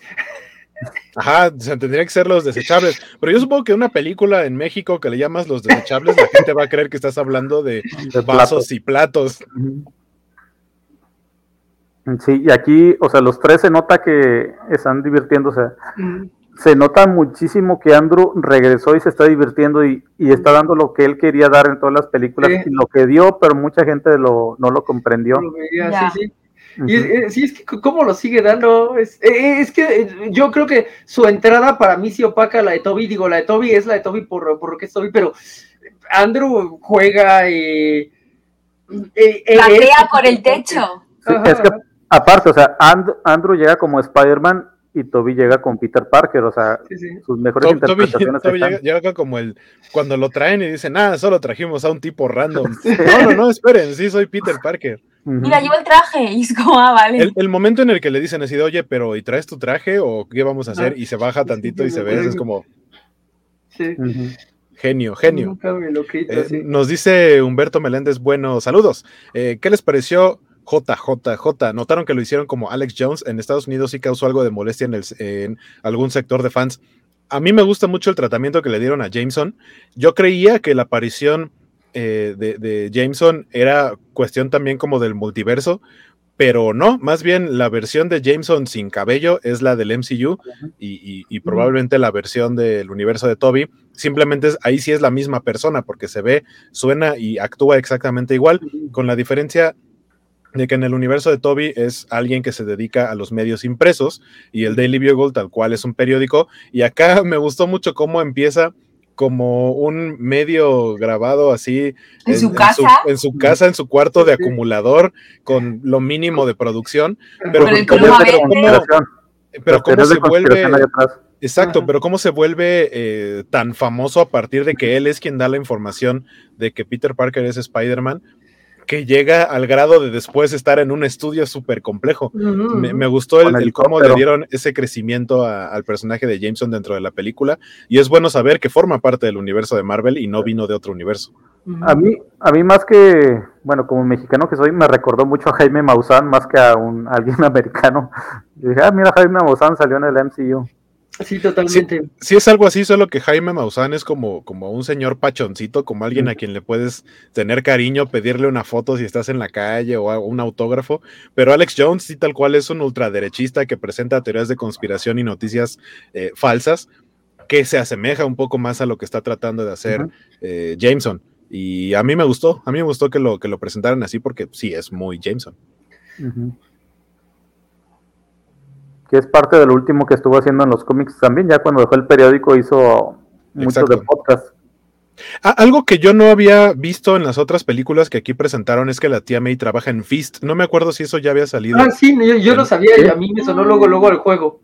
Eh, que, eso, que eso viene desde, eso sí viene desde los cómics, que Fist es la organización que se supone que apoya a personas de la calle y en situaciones complicadas, pero viene desde el cómic, probablemente parte del run de Dan Slott, en donde introducen a Mr. Negative, que se vuelve, él es el villano del videojuego de Spider-Man para PlayStation 4, y eh, ahí también se vuelve, creo yo, un poco más mainstream el, saber que la tía May trabaja en Fist ayudando a los que menos tienen, y que aquí lo presentaron así como fue como de, ah, ok, aquí existe eh, Fist también, no existe Oscorp como tal, pero sabemos que por ahí anda Horizon.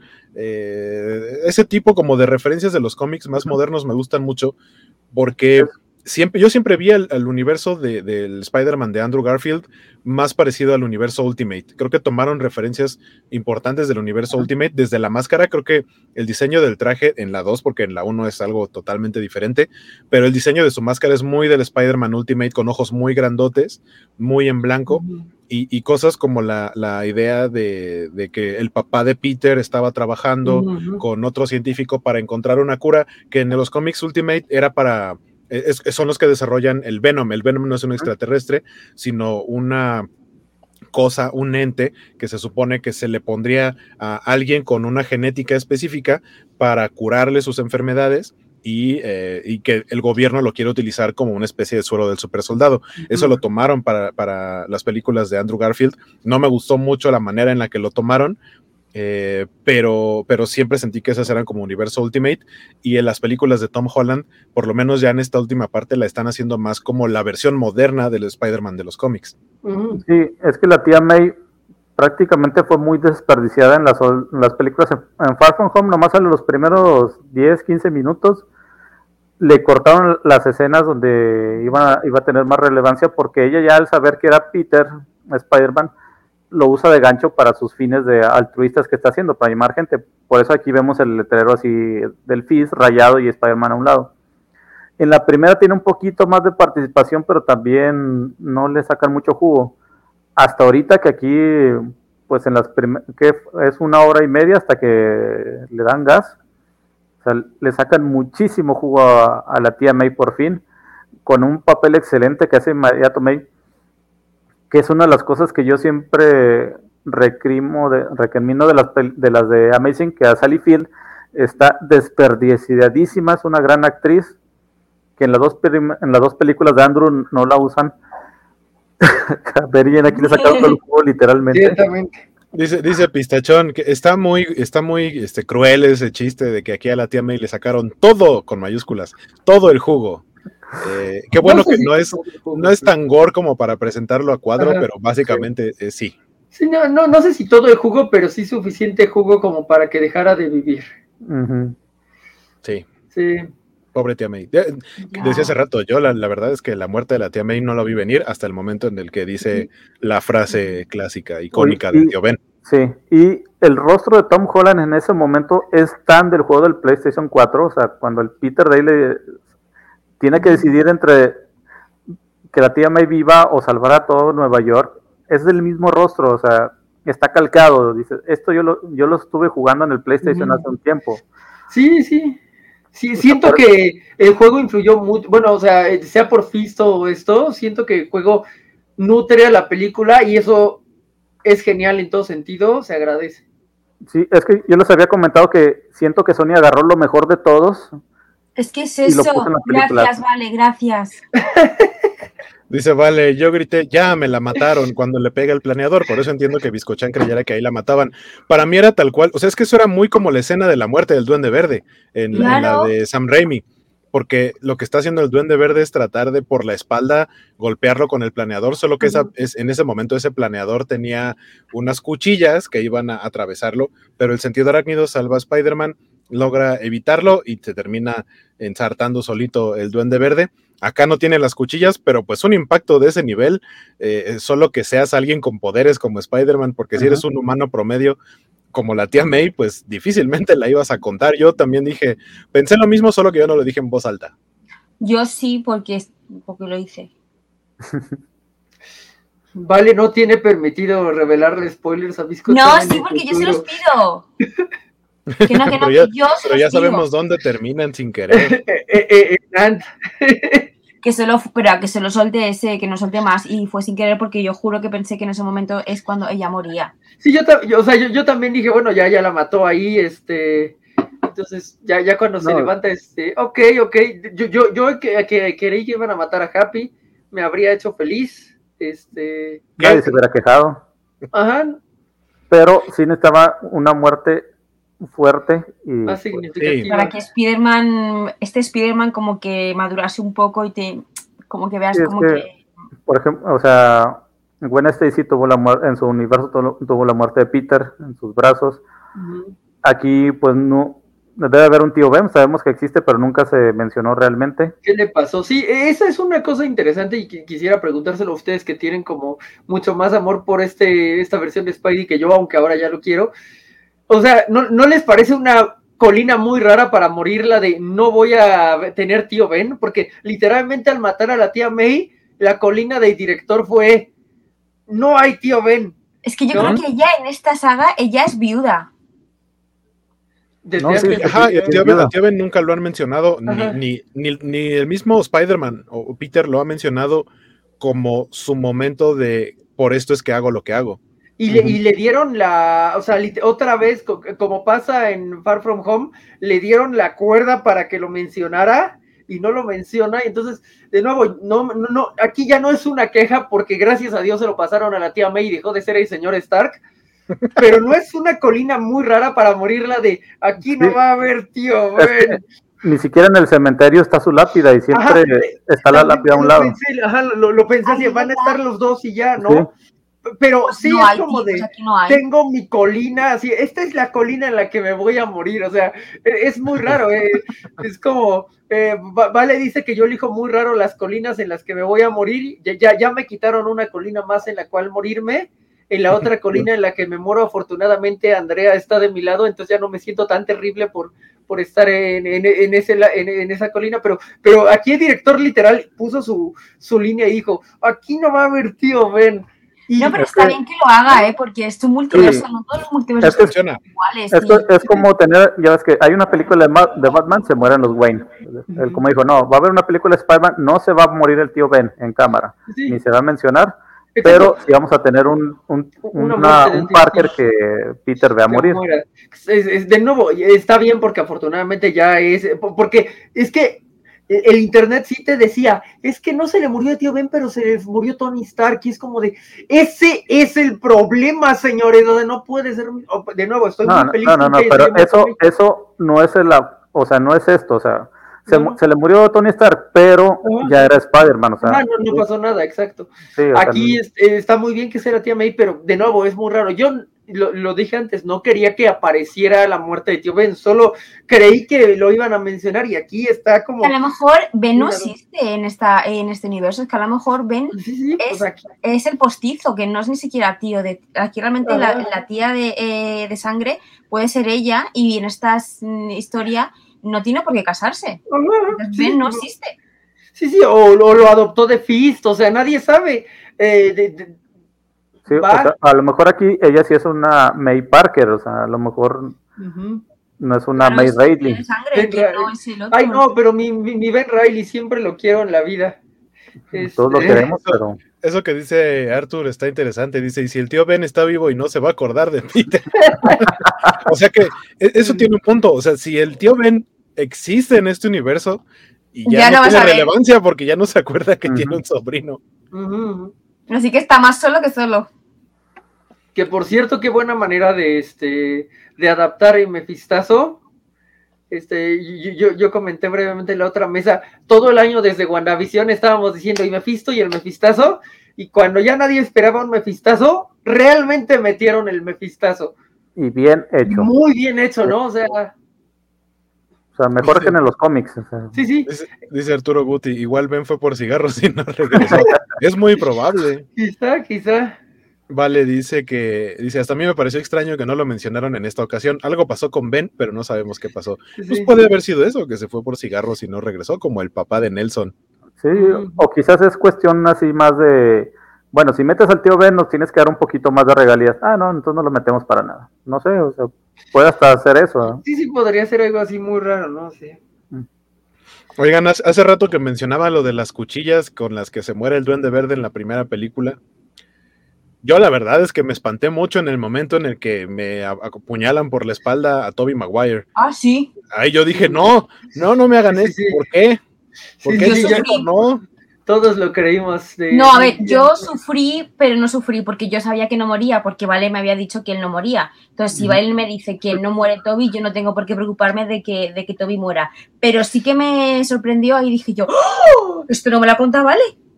Y dije, entonces es que no tiene relevancia y que, y que sigue vivo. Yo en, yo en esa escena, en ese momento, tuve un poquito de problema porque o sea, vemos esta pelea y este odio que, lo han tenido todos los Spider-Man, ¿no? Que Tom Holland no lo había tenido, justamente, lo tiene ahora porque se le muere la tía May. El odio y la necesidad de matar a alguien, y aunque los demás ya le habían dicho, Andrew le dice, hay un momento en el que yo dejé de medir mis golpes y me volví alguien muy agresivo. Y Toby le dice, yo obtuve lo que buscaba, yo quería matar al ladrón. Le dice, obtuve lo que buscaba, aunque él no lo mata, pero eso no hace que se vaya la ira. O sea, le dan su experiencia pero para Tom fue, a mí me vale, yo lo quiero matar, y, lo agarra a golpes y está a punto de matarlo. O sea, entiendo el punto en el que, en el que Toby dice, el muchacho no es, no es tan maduro como nosotros, no hay que dejar que cruce esa raya, y lo frena, pero no sé si a lo mejor él tenía que haber reaccionado eh, por su esencia y arrepentirse de último momento creo que eso es algo que a mí me brincó un poquito, que alguien más le tuvo que decir, no cruces esta raya. O sea, es un momento bonito, pero al mismo tiempo yo siento que él mismo tendría que haberse frenado. Pero, mm, no, sé, a mí así de momento no me chirría, sí que es verdad que la tendría que mm. ver una segunda vez para ver si en un segundo visionado noto que eso, yo es que mm. del, primero salía encantadísima, entonces pues no... Es que lo iba a hacer, o sea, Tom Holland, eh, su Spider-Man lo iba a hacer, iba a matar al Duende Verde. Es que, iba a cruzar esa raya. Sí, la diferencia es que, por ejemplo, el de Toby, cuando se encuentra el asesino, su momento de choque es cuando se da cuenta que es el ladrón que nos detuvo. Para Holland no existe eso porque él sabe quién es desde un momento, entonces no hay un momento de choque que los frene de, hacer lo que iba a hacer. Por ejemplo, con Andrew, Andrew nunca detiene al ladrón que Andrew nunca lo encuentra, sí. Entonces él poco a poco fue disipando, o sea, ese sentimiento de venganza. Con el niño, en el, con el niño en el puente y así, ¿no? y con lo que le dice Capitán Stacy. En ese momento se convierte en alguien desinteresado, en el que sabe que sus poderes los tiene que usar para algo más y no solo para buscar venganza. Y con Holland lo tiene tan rápido que no tiene ese momento de, de frenar y pues es cuando Toby, ¿sabes qué? Párate porque la estás regando. y además Holland vive en un universo donde los héroes matan así por mayores. Toma, toma. Este. Nadie le iba a decir nada, todos le iban a perdonar. Oigan, ah, dice, yo, llevo dos esta semana. dice Samuel Ceseña Flores. A Daredevil le afectó el hechizo del Doctor Strange. Él es ciego. En teoría no conoció físicamente a Peter Parker. Eso es muy cruel, pero tiene un punto. No, la neta es que yo creo que tampoco se va a acordar quién es Peter Parker. Y ah, Humberto Meléndez, bueno, dice, yo estoy de acuerdo con Waco, fue off character. Creo que es mi único momento en el que dije pudieron haberlo hecho diferente. Eh, Pero no, sé cómo lo habrían hecho diferente. Sí, exacto. O sea, creo que fue, fue el momento como para poner al Spider-Man más maduro, que es el de Toby, y, tratando de ser el Ultimate Hero, ¿no? De, y, justo, o sea, creo que no hubiera sido tan malo que lo mataran porque fue, me morí, pero logré hacer que este Spider-Man no matara. Pero que al final no se muriera así me dio gusto. Digo, yo, habría podido vivir con que lo mataran siempre y cuando le dijera a Andrew, cuida a Mayday. Mm. Ya. No, con, eso su muerte habría sido la mejor muerte así ever, así. No solo su muerte, sino también tu muerte. Te hubieras vuelto a morir tú. ya, el corazón sí ya, ya, ya no me habría aguantado. Sí, de por sí está esto que el corazón me creció tres tallas en, esa semana como a entonces pues casi muero. No, ya, ya con eso ya no, sé qué hubiera sido así. sí, o sea, que, sí hubiera sido tan hermoso, o sea, que muriera y le dijera adentro así, necesito que encuentres un modo de cuidar a Mayday.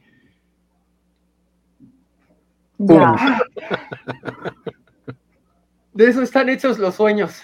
Porque tendría tanto sentido porque dijo, sí, pues estoy viviendo con, con, MJ y pues ya está más grande y tuve un... O sea, habría sido perfecto. E, es, es literalmente el 110% de la película. O sea, sí te da 100%, no, no, o sea, no me quejo de nada, pero sí le pido que, sí, sí le pediría que tuviera una Mayday. Sí, que es un personaje muy olvidado. Está muy olvidado que ¿Quién la es? acá. Mayday es la hija de, Spider-Man en un universo alterno. O sea, es Spider-Girl. Como si te das cuenta, yo no leo los cómics para mí. es una historia muy interesante. películas. Sí, es que es, un... Haz de cuenta que en los 2000 hicieron un universo futurista de, de, de todo el... Bueno, primero con Spider-Man, cuando supuestamente su hija se murió, dicen, ¿qué hubiera pasado? Es ella. ¿Qué hubiera pasado si la hija de Spider-Man no hubiera muerto? O si la hubieran encontrado. Y le crearon un universo a ella. O sea, hay vengadores de ese universo, cualquier personaje de, Marvel existe en ese universo, gracias a ella. Y ella usa el, traje de Ben Reilly cuando fue Spider-Man. del clon de Peter Parker. tiene muchísima historia. Yo, solo, yo solo quiero señalar que hoy Jorge trae una playera de Batman porque seguramente ya terminó de usar todas sus prendas de Spider-Man esta semana. ya, no queda nada, el, disfraz ya está para lavarse. Yo tengo esta, tengo mi playera de Spider-Man y tengo mis calcetines de Spider-Man también. Lleva capa, capa, capa. Qué hermoso. Esta está chida porque... Que alguien pague para que enseñe los calcetines, por favor. Paguen covacholes para que enseñe mis calcetines de Spider-Man. ¿Qué, dice? ¿Petit? No, es con With Great Powers Comes. Ah, qué hermoso. Peter Parker. A Peter Parker lo dice abajo la frase. Ah, ah qué hermoso. Qué bonita. Ya que estás, enseña el pie. vale, ya canjeó, ya está el modelo de la playera para Games.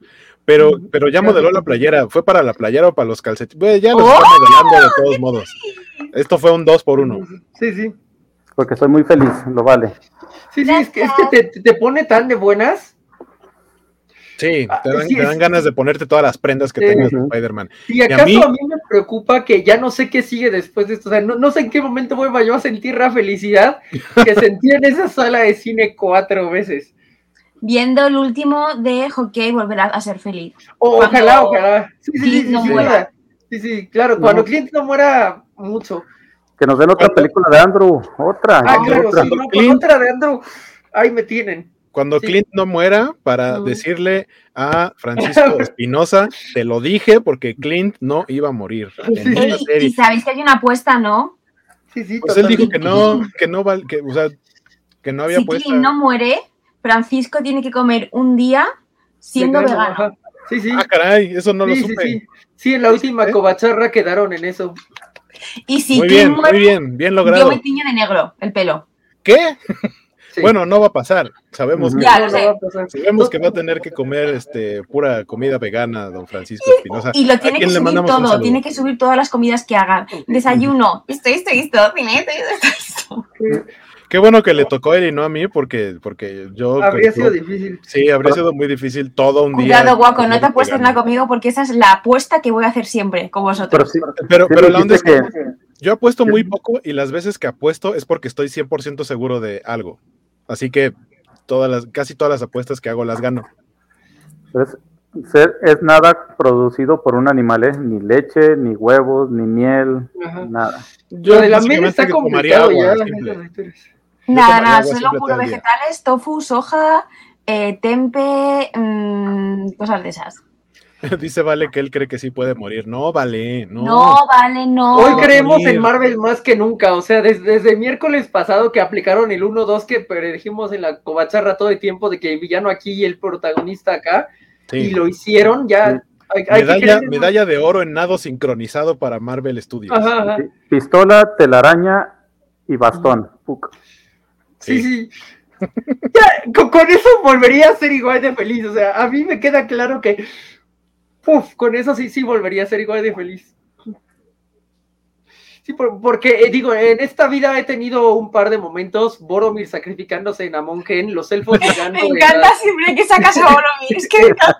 el abismo de Helm, este, Harry Osborn cuando llega a salvar en Spider-Man 3, amo ah, mucho esa escena. Este. Mm, eh, Cyclops en Días de Futuro Pasado un poquito, aunque antes me matan a Emma Frost, entonces no. Eh, pero, pero digamos, hay dos, tres. Eh, y, después de esto, ya no sé, ya, no sé hacia dónde vamos en realidad. Y, pero sí, justo, justo en Hawkeye, que estuvieran a punto de matar a Clint y que una red y un bastón. Sí, ese es el tipo de, de cosa que ya sería, oh Dios mío, ahí viene la felicidad otra vez. eh. Miren, llevamos ya casi dos horas. Creo que es un, es un, buen momento para ir cerrando. Entonces, creo que aquí más bien sería como preguntarles qué es lo que usted, o sea, justamente creo que es la pregunta más difícil. ¿Qué creen que venga a partir de aquí? Biscochan primero. Ah, a mí me toca decidir. Sí. Pues que vendrá, que vendrá, pues vendrá, porque eh, Holland ha firmado más películas de Spider-Man, eso seguro, que tendremos más Spider-Man por su parte.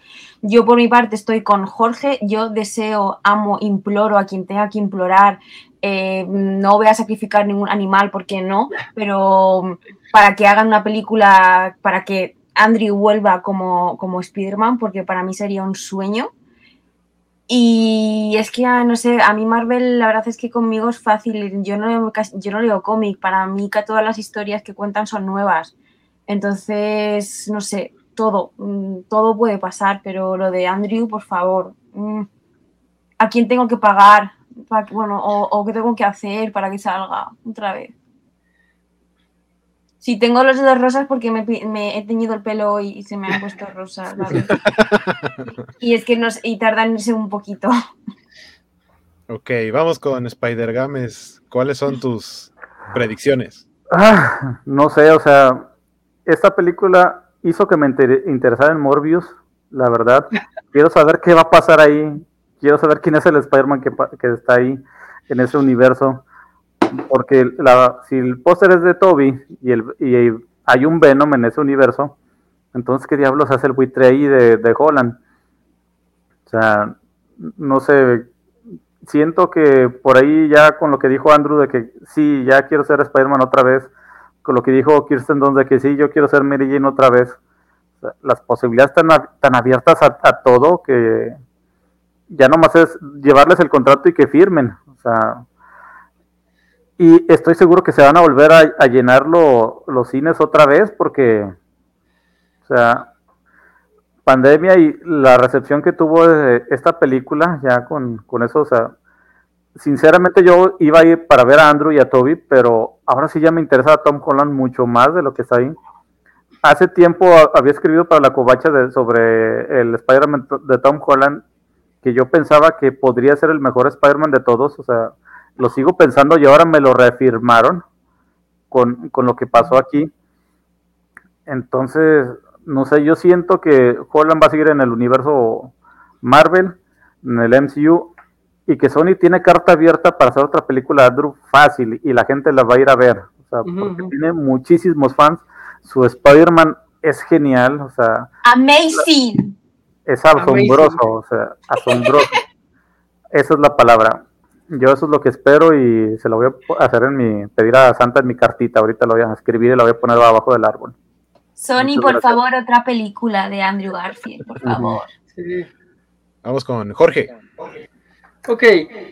Uh, primero que nada, Holland sí va eh, excelente. Eh, aquí creo que no sé si, si el deseo de antes de que haya más Zendaya se cumpla, porque justo podría ser este corte de que ya no haya más Zendaya, ¿no? ¿Y no sabemos exactamente. Una Gwen Stacy?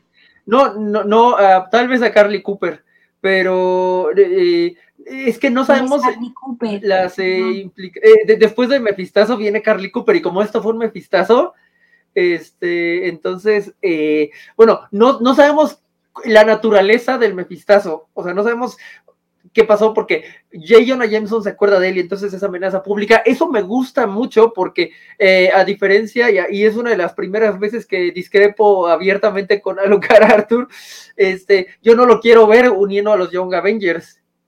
O sea, ellos dirán por su lado, sí lo quiero ver con Kate Bishop, pero no con los más poderosos, ¿no? O sea, es un modo, eh, puede retomar las calles, o sea, puede ir y, ya viene su otro mejor amigo y ya ahí está su, su, gran amigo Matt Murdock. O sea, puede, puede ser eso, puede estar conviviendo con los, los que trae de, de, caña, con la antorcha humana y con Matt Murdock, ¿no?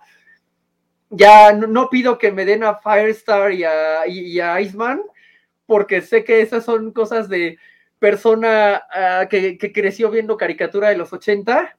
Eh, sí, yo creo que hay, hay, que esperar un poco para este Miles o darle el Miles a Andrew. Porque Andrew ya tiene la edad para un Miles. Este. Pero eh, Miles empezó chavito, ¿no? Empezó antes de menos de 15 años. Pues tal vez 14, pero siento que eh, Holland está para, para el, el, boom de Peter Parker y, Andrew, en su momento Toby, pero, pero yo le voy más a Andrew, está como para tener a Miles. En mi universo perfecto que no va a ocurrir, Miles viene del universo de Andrew y Mayday del de Toby, y ya tienes algo muy bonito. Yo siempre he dicho que es un error eh, Miles Gwen. Miles Mayday era el camino. Era, ese era el camino, ese era el futuro. Pero bueno, este eh, estoy muy ansioso A por ver Morbius, eh, B por saber qué va a pasar cuando viene la siguiente Holland, C por Fantastic Four, que es la cosa más rara del mundo porque yo la, rechazaba totalmente, pero bueno, vamos a ver qué hace después de, este hermoso punto. Quiero decir que hermosa fue la, cuarta vez, ya mencioné toda la vez que me morí, la, otra vez que me morí es cuando salva a MJ, eh, obviamente, porque es como muy la cara de pude salvarte a ti, este... Eso, eso lo habíamos pronosticado. Yo sinceramente no creía al 100% que pasara, pero cuando pasó fue glorioso. Sí, sí, es muy glorioso. La sala sollozó así de, ay, no, así, ay, esta vez sí pudo. Es, muy bonito, es, es, una razón por la cual se tiene que ver en el cine, porque realmente... Es poesía. Es, como, ¿han visto ese meme, ese meme donde Oprah sale diciendo, sí, tú tienes esto, tú tienes lo otro? O sea, haz de cuenta, a todo lo que quería Jorge, así estaba Oprah, sí, también. Sí, sí, la vas a dar, sí, sí, se va a hacer todo. todo es brutal, o sea, es brutal. Hay cosas que no, no imaginé que me dieran como que un Matt Murdock interactuara con un Foggy, en, en modo Foggy, no en modo Happy, y me lo dieron. Es como, ok, gracias Dios, este, ya sé que sé que pronto llegará la cosplayer que robe mi corazón, porque ya me diste todo lo demás que te pedí en la vida. No, no, poco queda. que te pedí en la vida. poco queda.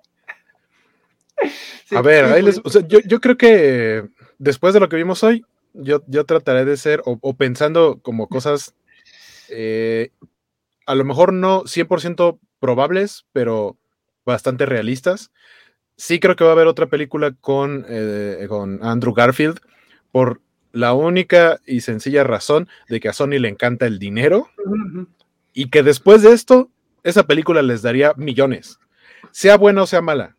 Creo que tiene el potencial para hacer algo muy bueno, pero sea buena o sea mala, la gente va a abarrotar el cine si sale una, tercera película de, de Andrew Garfield no sé si para continuar y para hacer más producciones con él mismo, pero sí para unificar su universo fuera de lo que está haciendo Marvel con el MCU y continuar con lo que está haciendo Sony con el universo de Spider-Man, sin Spider-Man, totalmente podría ser algo así.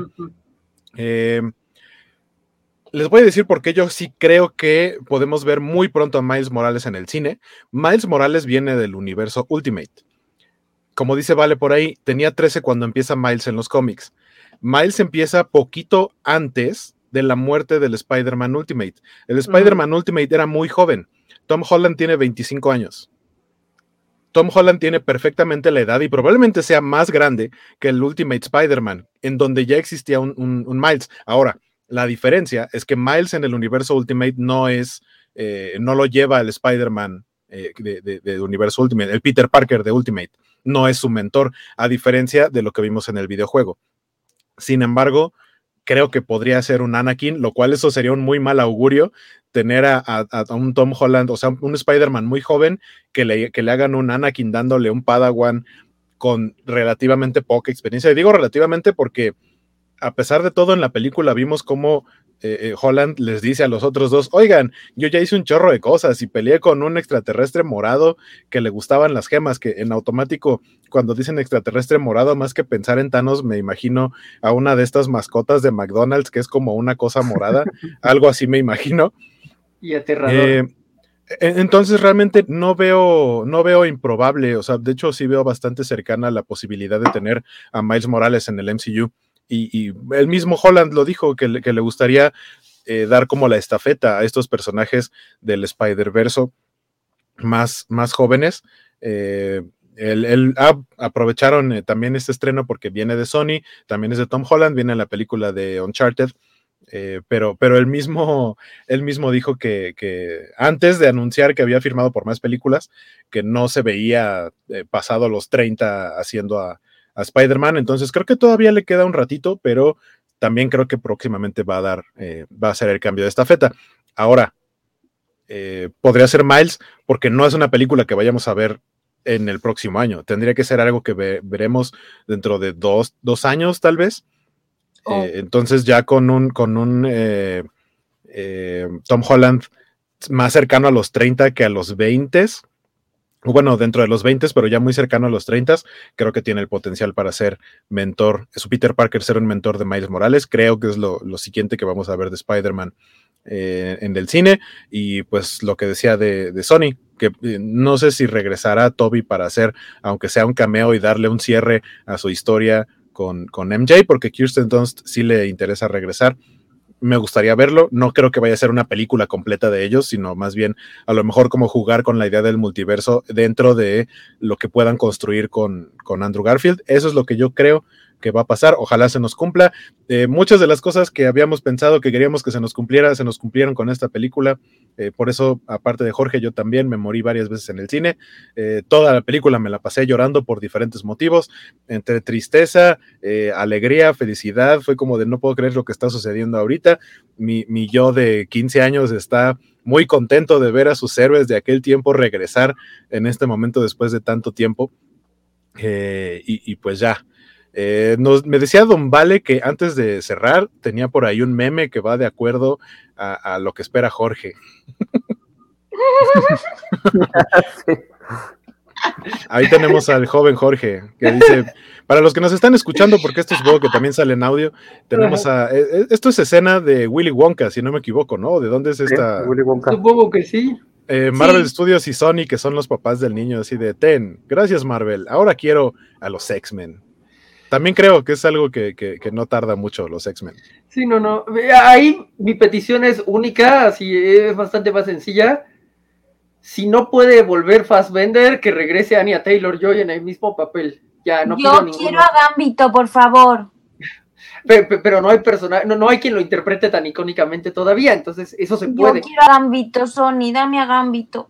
Yo quiero a Spider-Man en los Cuatro Fantásticos, porque esa es su ah. verdadera familia. Sí, sí, sí. Eso está lindo, o sea, insisto, es parte de las interacciones que ahora pueden venir, o sea, no lo quiero en los Young Avengers tanto como los otros, ¿no? Yo quiero que los Young Avengers sean lo suyo y que, y que el pequeño este, Spidey se quede con, su familia, con Matt, con Johnny. La, potencial integración de los X-Men a mí sí me daría como para que integraran a Bobby Drake como amigo y como para conocer a, Peter Parker y a Johnny Storm y sería algo muy divertido. Sí, sí, sería la onda como su versión Ultimate, que eran amigos también, los ellos vivieron en la, vivieron en la misma casa con la tía May. Sí. Eh, nos dice Axel, ¿cómo estás Axel? Alonso dice, bonita sudadera, guaco. Estaban vendiendo unas similares afuera del cine a donde fui. Esta sudadera creo que la compré en un Walmart y ya debe tener como unos siete años o algo así. Eh, Luchamex, te lo dije, Jorge. Llegó Matt, Kingpin y América Chávez. Que explote, espero que corrijan los errores que hicieron en los cómics que tú odias. Eh, nos dice Axel Alonso también. Miles existe en el universo de Tom Holland. Sí, porque ya apareció Donald. Ya lo vimos que su tío es Donald Papucho Clover. Fíjate que yo lo único, el único pero que le tendría a eso es que creo que Holland ya no va a crecer más de altura físicamente y eso es lo, lo, que le pegaría contra un Miles Morales, porque tendrían que buscar un actor más chaparrito que él. O, o no, porque Miles Morales puede ser un gardo y este Spiderman puede ser bajito. Es que mm, no sé, no, no, ¿qué, ¿qué pasa con la gente baja? Sí, a mí me choca porque casi siempre los ponen a Spider-Man más alto que Miles por, por, cuestiones de edad. Ahí sí, Andrew sí, quedaría muy bien. Pero, bueno, creo que sí, en parte una como diferencia. Spider-Man en los cómics nunca ha sido el tipo más alto. Entonces, no, sé cuánto mida Tom Holland, pero aparte, algo que me llamó la atención es que yo también ubico a Tom Holland como alguien muy chaparrito, pero en las escenas en las que se abrazan y en las que interactúan, se ven casi de la altura los tres. O sea, no creo que los tres midan lo mismo. Creo que el más alto es Andrew. y, Tom Holland es bastante chaparrito, pero sí los ponen en, una altura en la que se ven más o menos del mismo tamaño. No sé si usaron banquitos o alguna otra técnica similar. Exacto. A ver, Tom Holland mide 1,73. No, es chaparrito. Ese no Eso es lo que mide Spider-Man, Spider mide que 1.75 en los cómics, más o menos. creo, ¿no? eh, más o menos. No. La diferencia es que sí, este Miles anda como en el 1.60 porque generalmente trae 15 años. Andrew Garfield mide 1.79. 1.78 es la estatura oficial de Spider-Man. Oh. O pues sea, están a la par, ¿eh? Y le pega, le pega a Andrew. y. Andrew, es, ajá, Andrew, Andrew, Andrew aplacándose el cabello es la altura, porque ya sabemos que él trae el cabello como, como si le hubiera explotado el boiler o algo así. Está muy guapo. Sí. Eh, vale, mide 1.79. Wow. Dice vale que mide 1.79. Yo mido 1.80. Dice, vale, es de las pocas veces que veo que no les importa que el prota masculino es menos alto que la prota femenina. Zendaya es alta. Sí. Lo que pues, dicho sea de paso, me dio gusto. Lo que hace Tom Cruise está raro. Ah, pero Tom Cruise es un tipo muy, muy, muy extraño. Que siempre. Pero, pero no solo Tom Cruise. En los 90, eh, cuando había películas, sobre todo, si no me equivoco, las de Schwarzenegger y las de Stallone, porque los tipos pues, mamadísimos en aquel, o sea, la fecha también, pero eran como los héroes de acción. Eh, si no me equivoco, eh, Stallone mide como 1,70 y Schwarzenegger 1,80, que son estaturas para, para, el promedio estadounidense son estaturas medio bajitas. Es por eso que siempre les buscaban eh, eh, coprotagonistas femeninas más bajitas, como María Conchita Alonso. Es justo lo que iba a pensar. Ahora entiendo por qué María Conchita Alonso, ¿no? Sí, se supone que sí buscaban. Un genético más bajito. Exactamente, buscaban, buscaban eh, personajes femeninos que fueran más bajitas para que ellos se vieran todavía mucho más altos. Pero Tom Cruise es chaparrito y tal cual es como no me puedo ver más chaparrito que, que mi coprotagonista. Y en este caso, sin problemas, Zendaya y, y Tom Holland hace una, una, gran pareja y Zendaya es más alta que Tom Holland. Sí, en un cobachando de héroes de acción hablamos de eso porque sí, Stallone sí está chaparrito y hacíamos la comparación con Doug Logan en Rocky 4 porque le lleva como 20 centímetros de, altura. Mm. Dice Franco Magno, la gran lección de Spider-Man, sacar un doctorado a un grado de estudios superiores te convierte en un villano demente. Solo si es en STEM. Si no es en STEM, no. Para Batman sí es la lección, cualquiera que tenga uno, si sea psicología o lo que sea, sí, pero, pero para Spider-Man solo es en STEM. Saludos a don Francisco Espinosa que sí anda por acá. Dice, ay, sí, todos muy altos en la covacha. ¿Y estás preparado para, comer vegano todo un día? cada uno? Este, ya, bueno, ya estábamos diciendo, yo mido un metro con ochenta centímetros. Yo uno setenta y cinco aproximadamente. Uh, 1.83. Y, vale 1.79, sí. Vale 1.79. Dice, vale, nadie va a mencionar que es muy cargado que Peter que le dé golpizas a señores de la tercera edad. Técnicamente no estaban en la tercera edad sus personajes. Oye, pero no, pero si te fijas la golpiza que le pone eh, Norman Osborn en la primera, la primera vez que se enfrentan, o sea, muy de la tercera edad, pero, pero le, o sea, lo tundió con todo, o sea, le dejó hinchados los ojos y no de llorar, o sea, de llorar después, pero a puro golpe sí lo dejó medio muerto. Sí, es que se supone que regresan en el momento que murieron, entonces Norman tendría que unos 40 años a lo mucho. Sí, sí. Igual sí, sí. Sí, sí, sí. Tercera edad, ¿no? ya son, unos jovenazos. También, jovenazos, también platicábamos que con, con, mis primos cuando salimos del cine así de, oigan, eh, podríamos decir que bien conservado está William Dafoe, eh, pero más bien es lo que me dijeron fue, pero es que él como que nació arrugado, o sea, él ya se veía grande a pesar de no estar tan grande, y lo que yo dije, hey, en la última tentación de Cristo es Cristo, y se ve acá este, perfectamente galanazo. Eh, pero sí, o sea, 20 años de diferencia prácticamente entre Spider-Man y, No Way Home. Y no hay gran diferencia física en lo que nos presenta Willem Dafoe. Sí se ve un poquito diferente porque no es lo mismo, el, pero el, mismo Toby, ¿no? de pronto sí hubo quien me dijo, ay, ya se ve acabado en Toby Maguire. Pues es que interpretó a un personaje que según estaba en la prepa y no era un chavito. Eh, se le notan, creo que se le notan más los años a Toby Maguire que a Willem Dafoe. Sí. Oye, pues sí que estaba ¿eh? Willem Dafoe en la de la película esta, ¿eh? Bueno, es que a Octo, a este Alfred Molina sí dice que lo rejuvenecieron con CGI. A William Dafoe no recuerdo haber, haber escuchado que lo hayan hecho. Es muy probable que sí, que le hayan hecho algunos retoques. Sí, yo creo que también le han de y, sobre todo, a lo mejor maquillaje, o sea, como en físico, y ya en el CGI un poquito de, rejuvenecimiento con esto tipo filtros de Snapchat o de Instagram. Sí, pero, aparte del personaje, eh, tal cual como el duende, no requiere tanto porque es parte de la expresión, ¿no? Ajá, sí, le tienes que dejar sus expresiones porque es lo que hace grande a Willem Dafoe. O sea, le notas en la cara cómo cambia el personaje. Sí. Se nota cuando es Norman Osborn y cuando es el Duende Verde. Es como Jim Carrey cuando hace cara de Grinch. O sea, es la cara de Jim Carrey. O sea, el Grinch sí lleva maquillaje, pero es la cara de Jim Carrey la que hace ese tipo de expresiones. Ahí tenemos en pantalla a Willem Dafoe este, en la última tentación de Cristo, donde es Cristo. Es Cristo y el Duende Verde, ¿eh? nada más ese rango actoral. Eh, Iwan McGregor es Cristo y, Obi-Wan Kenobi también. en el corazón de todas las mamás y las tías. ¿Se acuerdan que generalmente dice que el MCU carece de la mayor parte como buenos villanos? hay un dicho que, está, la, que son de buenos a regulares, pero no son muy pocos que son grandes actores. O sea, William Defoe en esta película te da una cátedra de cómo hacer un villano.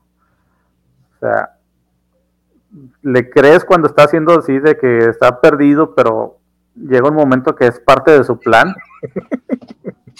Luego él cambia al duende verde, o sea, se ve mañana. ¡El tampito de Cristo! Ahí, nos está poniendo Vale la imagen de Iwan McGregor. como Cristo. como Cristo. Sí, sí, totalmente.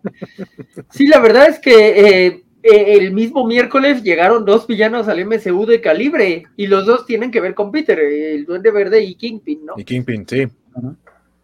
Dice Francisco Espinosa que también salió en el Anticristo. Cierto, cierto. Vean nomás que rango. Oigan, este, pues qué bueno. La verdad, creo que por ahí leí que se ahorraron Andrew Garfield y Toby Maguire toda la, gira, la prensa, todo lo de medios. ¿Cómo ha de haber sido para ellos saber que iban a estar, saber que había rumores y que el hecho de que no estuvieran en nada de las giras, no tuvieron que hacer nada de eso? Y a final de cuentas sí salieron. Sí, si recordamos, este Andrew Garfield estaba promocionando su película con Netflix y le preguntaban más de Spider-Man que de su película. Y sí, o sea, como, no, no, yo no voy a salir ahí. De, Andrew, yo tengo mil ganas de verla, ¿eh? Sí, yo también. Yo también espero poder verla. Sí, yo también tengo ganas de verla. dicen que es, o sea, su actuación, si no me equivoco, tiene o tendrá nominación para premios, como los Oscars. Ojalá que ya se lleve un Oscar y ya yo ya me muero también. Es que es buenísimo, actor es de los mejores, o sea, o sea, tiene más rango que, que Holland ahorita y que Toby. Toby no, pues no hace, no hizo gran cosa. Bueno. Es buen actor, pero a ese nivel no. Dice Francisco Espinosa, dice el mal fanboy de Vale que el Osborne de Dafoe está caricaturesco. Pues mira, déjenme decirle que es. El personaje es duende verde. Es un personaje fantástico con un color no tiene nada de malo que sea caricaturesco. No, no, para nada. Sí, la, verdad es que yo sí quiero ver mucho las entrevistas de Andrew, ahora que ya puede decir, o en el momento en que le liberen el veto, no sé cuándo se libera el contrato, pero porque en verdad, qué buena este, campaña hizo no anunciándola, porque cada, era Andrew Garfield niega, Andrew Garfield niega, y yo ya cada vez que lo negaba lo amaba mucho, ¿no? Ajá, platicábamos este, hace rato del video que dijeron, no, eso es un deep fake cuando se, cuando se filtró. Fue como de, ah, ok, sí, claro que es un deepfake, es un deepfake del deepfake. Dicen que es falso de lo falso. Vale dice que jamás dijo de forma peyorativa que fuera caricaturesco. Es que, exacto, no necesariamente es algo malo. Para, para el Duende Verde funciona. Pero sí, la verdad es que, quiero ver qué dice porque sí lo quiero volver a ver feliz. O sea, así como de. Eh, nadie disfrutó más ser Spider-Man que él. Yo creo que ni Holland disfrutó más ser Spider-Man que él. Entonces, si quiero volver a ver de, no, fue, bonito. Me metí en una sala escondido y entonces escuché cómo me vitorearon una vez más. Sí, o sea, quiero, quiero, quiero que sienta ese amor que muchas veces se le negó y siento que solo o sea, se le negaba porque no era parte del MCU y decían, quiero Spider-Man en los Vengadores cuando no, no tenías que empezar Spider-Man en los Vengadores. Entonces, ahora que ya es ese de, bueno, ya nos dimos cuenta de lo que perdimos y verlo de nuevo fue bien bonito y que en TikTok la gente dice, ay, te voy a ver Andrew y todo, o sea, sí quiero verlo reaccionar al amor, así como tuvo que reaccionar, bueno, como le llegó el hate, si quisiera como que sepa todo el amor que le tenemos, así. Dice, Francisco puso la carita, carita de sorpresa porque no hemos visto Tic Tic Boom, no, pero, pero la veré en estos días porque estoy de vacaciones. Antes de Navidad, sí. Dice Mohamed, Mohamed Giovanni Rendón Morales, Toby hizo un solo un video reacción, tengo que ver eso. Pero es fake, ¿no? O sea, sí hizo una video reacción, pero supuestamente a un tráiler. Pero creo que está doblado, donde dice, ah, sí, ahí sí, ahí voy a salir yo, hija. Ah, y también dice Francisco, no es cierto, lo dijo como, estaba pinche los de Defoe, yo lo vi. Este, eso también lo puedo creer, pero para mí no es pinche, para mí el, el, el Duende Verde de Defoe es muy bueno. Este, y pues yo creo que ya va siendo Llevamos 20 minutos despidiéndonos, chavos. Pasa cuando algo te alegra tanto, pero bueno. Que ya, de hecho, desde el momento en el que dije vamos a dar como últimas impresiones, Vale empezó a poner la tirita de los horarios de los demás programas, los agradecimientos a los que están suscritos, que por cierto, eh, hace rato, creo que Vale no lo puso, o no sé si no salió, eh, mi, suscripción se renovó, pero porque no sabía que Tweet ahora ya permite renovar en automático, porque antes uno tenía que, cuando, o sea, no te, no te, más que te avisaba que ya se te había acabado la suscripción y uno tenía que eh, suscribirse manualmente. Al parecer ahora es en automático porque solo vi ah, una, una notificación de te acabamos de cobrar y yo, ¿qué me cobraron?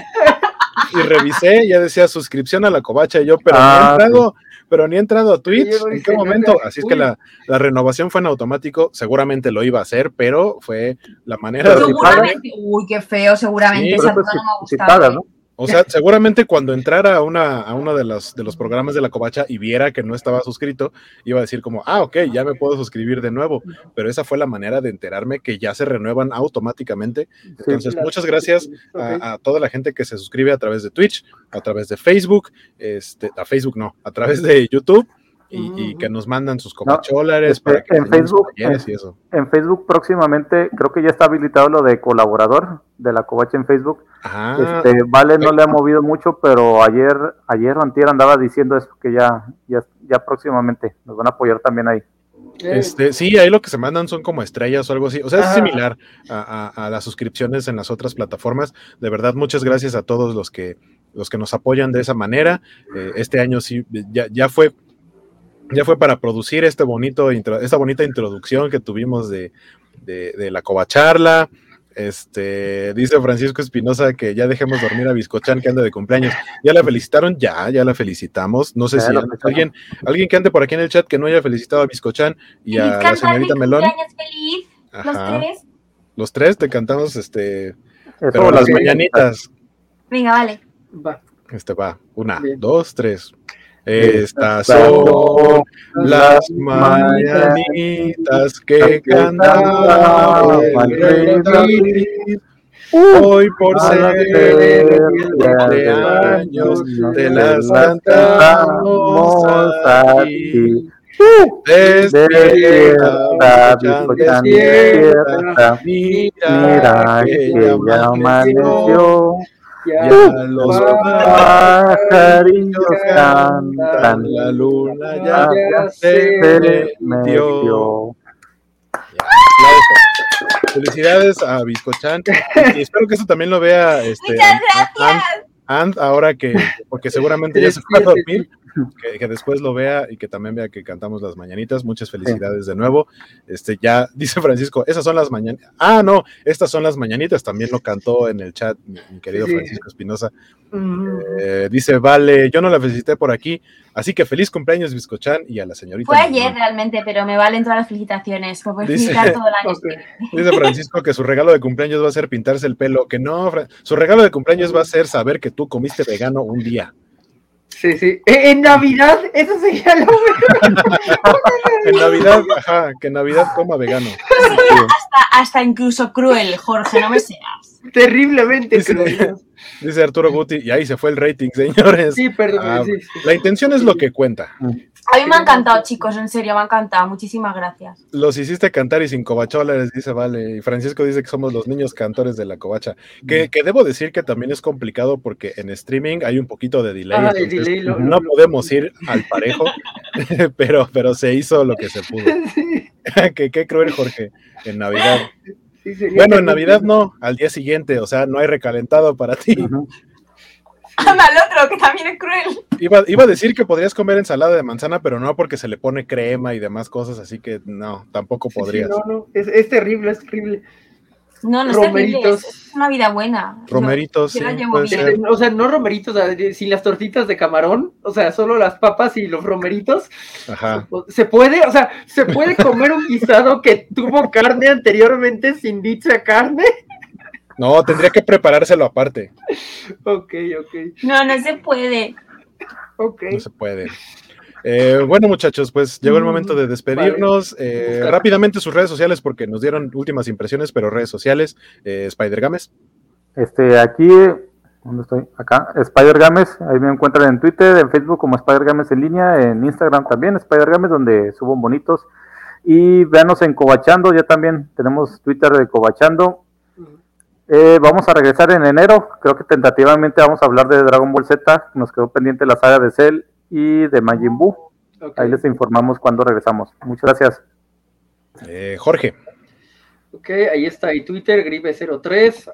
Ahora eh, tiene amor a Spidey, ya no odio a Spidey, este amor al anime y odio a las secuelas de Star Wars, porque pues eso es, eh, eso no, no, se puede superar, pero bueno, también estoy en Instagram como a Jorge Grif88 y en TikTok con el mismo nombre para vernos por allá y mañana estaré en la Covacha Anime en nuestro último programa de la temporada.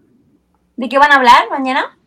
Ah, pues eh, los animes que van es Irina, la, la vampira astronauta, eh, Aquatopo en eh, White Sand, eh, y qué otra cosa, no sé, pues, seguro Bernardo me va a odiar. Son, los de esta temporada, tal cual, o sea, son, son, muy nuevos, la verdad es complicado, por eso, pues ya, ya, ya después de mañana tal vez tenga que bajarme un poco, pero bueno, sí, pero ese de la vampira cosmonauta realmente lo recomiendo. Sí, sí, sí. sí a mí el título me ha llamado la atención, ¿eh? o sea, me ha parecido top.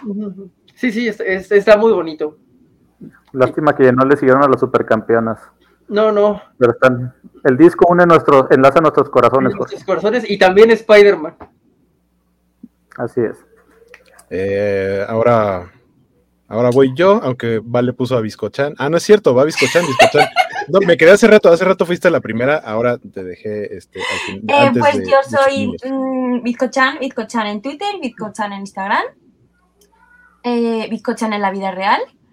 Em, y, ya, y soy vegana y por favor chicos, lo siento, tengo que decirlo siempre, eh, por, moderen el consumo de carne, lácteos y miel. No os pido que seáis veganos, pero sí por favor que reduzcáis vuestro consumo por el medio ambiente, por el planeta y por un mundo mejor. Seguro que Spiderman un día a la semana no come carne. Y, ahora sí voy yo. Muchas gracias de verdad por habernos acompañado en esta covacharla de un solo capítulo, edición especial sobre Spider-Man sin camino a casa. Este, eh, nos dice Francisco Espinosa, feliz Navidad Spider Games, a Guaco Jorge y Biscochan se los desearé el miércoles en la Covacharla, ahí nos vemos, ahora sí, eh, para el último episodio de eh, Hawkeye. Dice junto con la despedida Clint que en paz descanse y luego dice Francisco dice que en él. Este, yo solo voy a decir que los invito a que como el buen Francisco Espinosa, ahora que pierda la apuesta, que coman más sano. Este, pues de, mi parte fue todo y de parte de nosotros, muchas gracias. Nos estamos viendo eh, para el último episodio de Hawkeye de la Covacharla este próximo miércoles y e inmediatamente vamos a continuar con Covacharlas porque ya empieza el, libro de Boba Fett. Eh, así que aquí no paramos por contenido. Eh, nos estamos viendo próximamente. Gracias a, todo el mundo y nos estamos viendo. Descansen ya este dominguito, váyanse a cenar algo rico y, y ya. Dice Francisco Claro que sí. porque eso es lo que sirven en el comedor de donde trabajo y ahí lo preparan bien. Ok, ok. Eso es todo. Yo soy Guaco y nos vemos después. Chao. Bye. Feliz Navidad.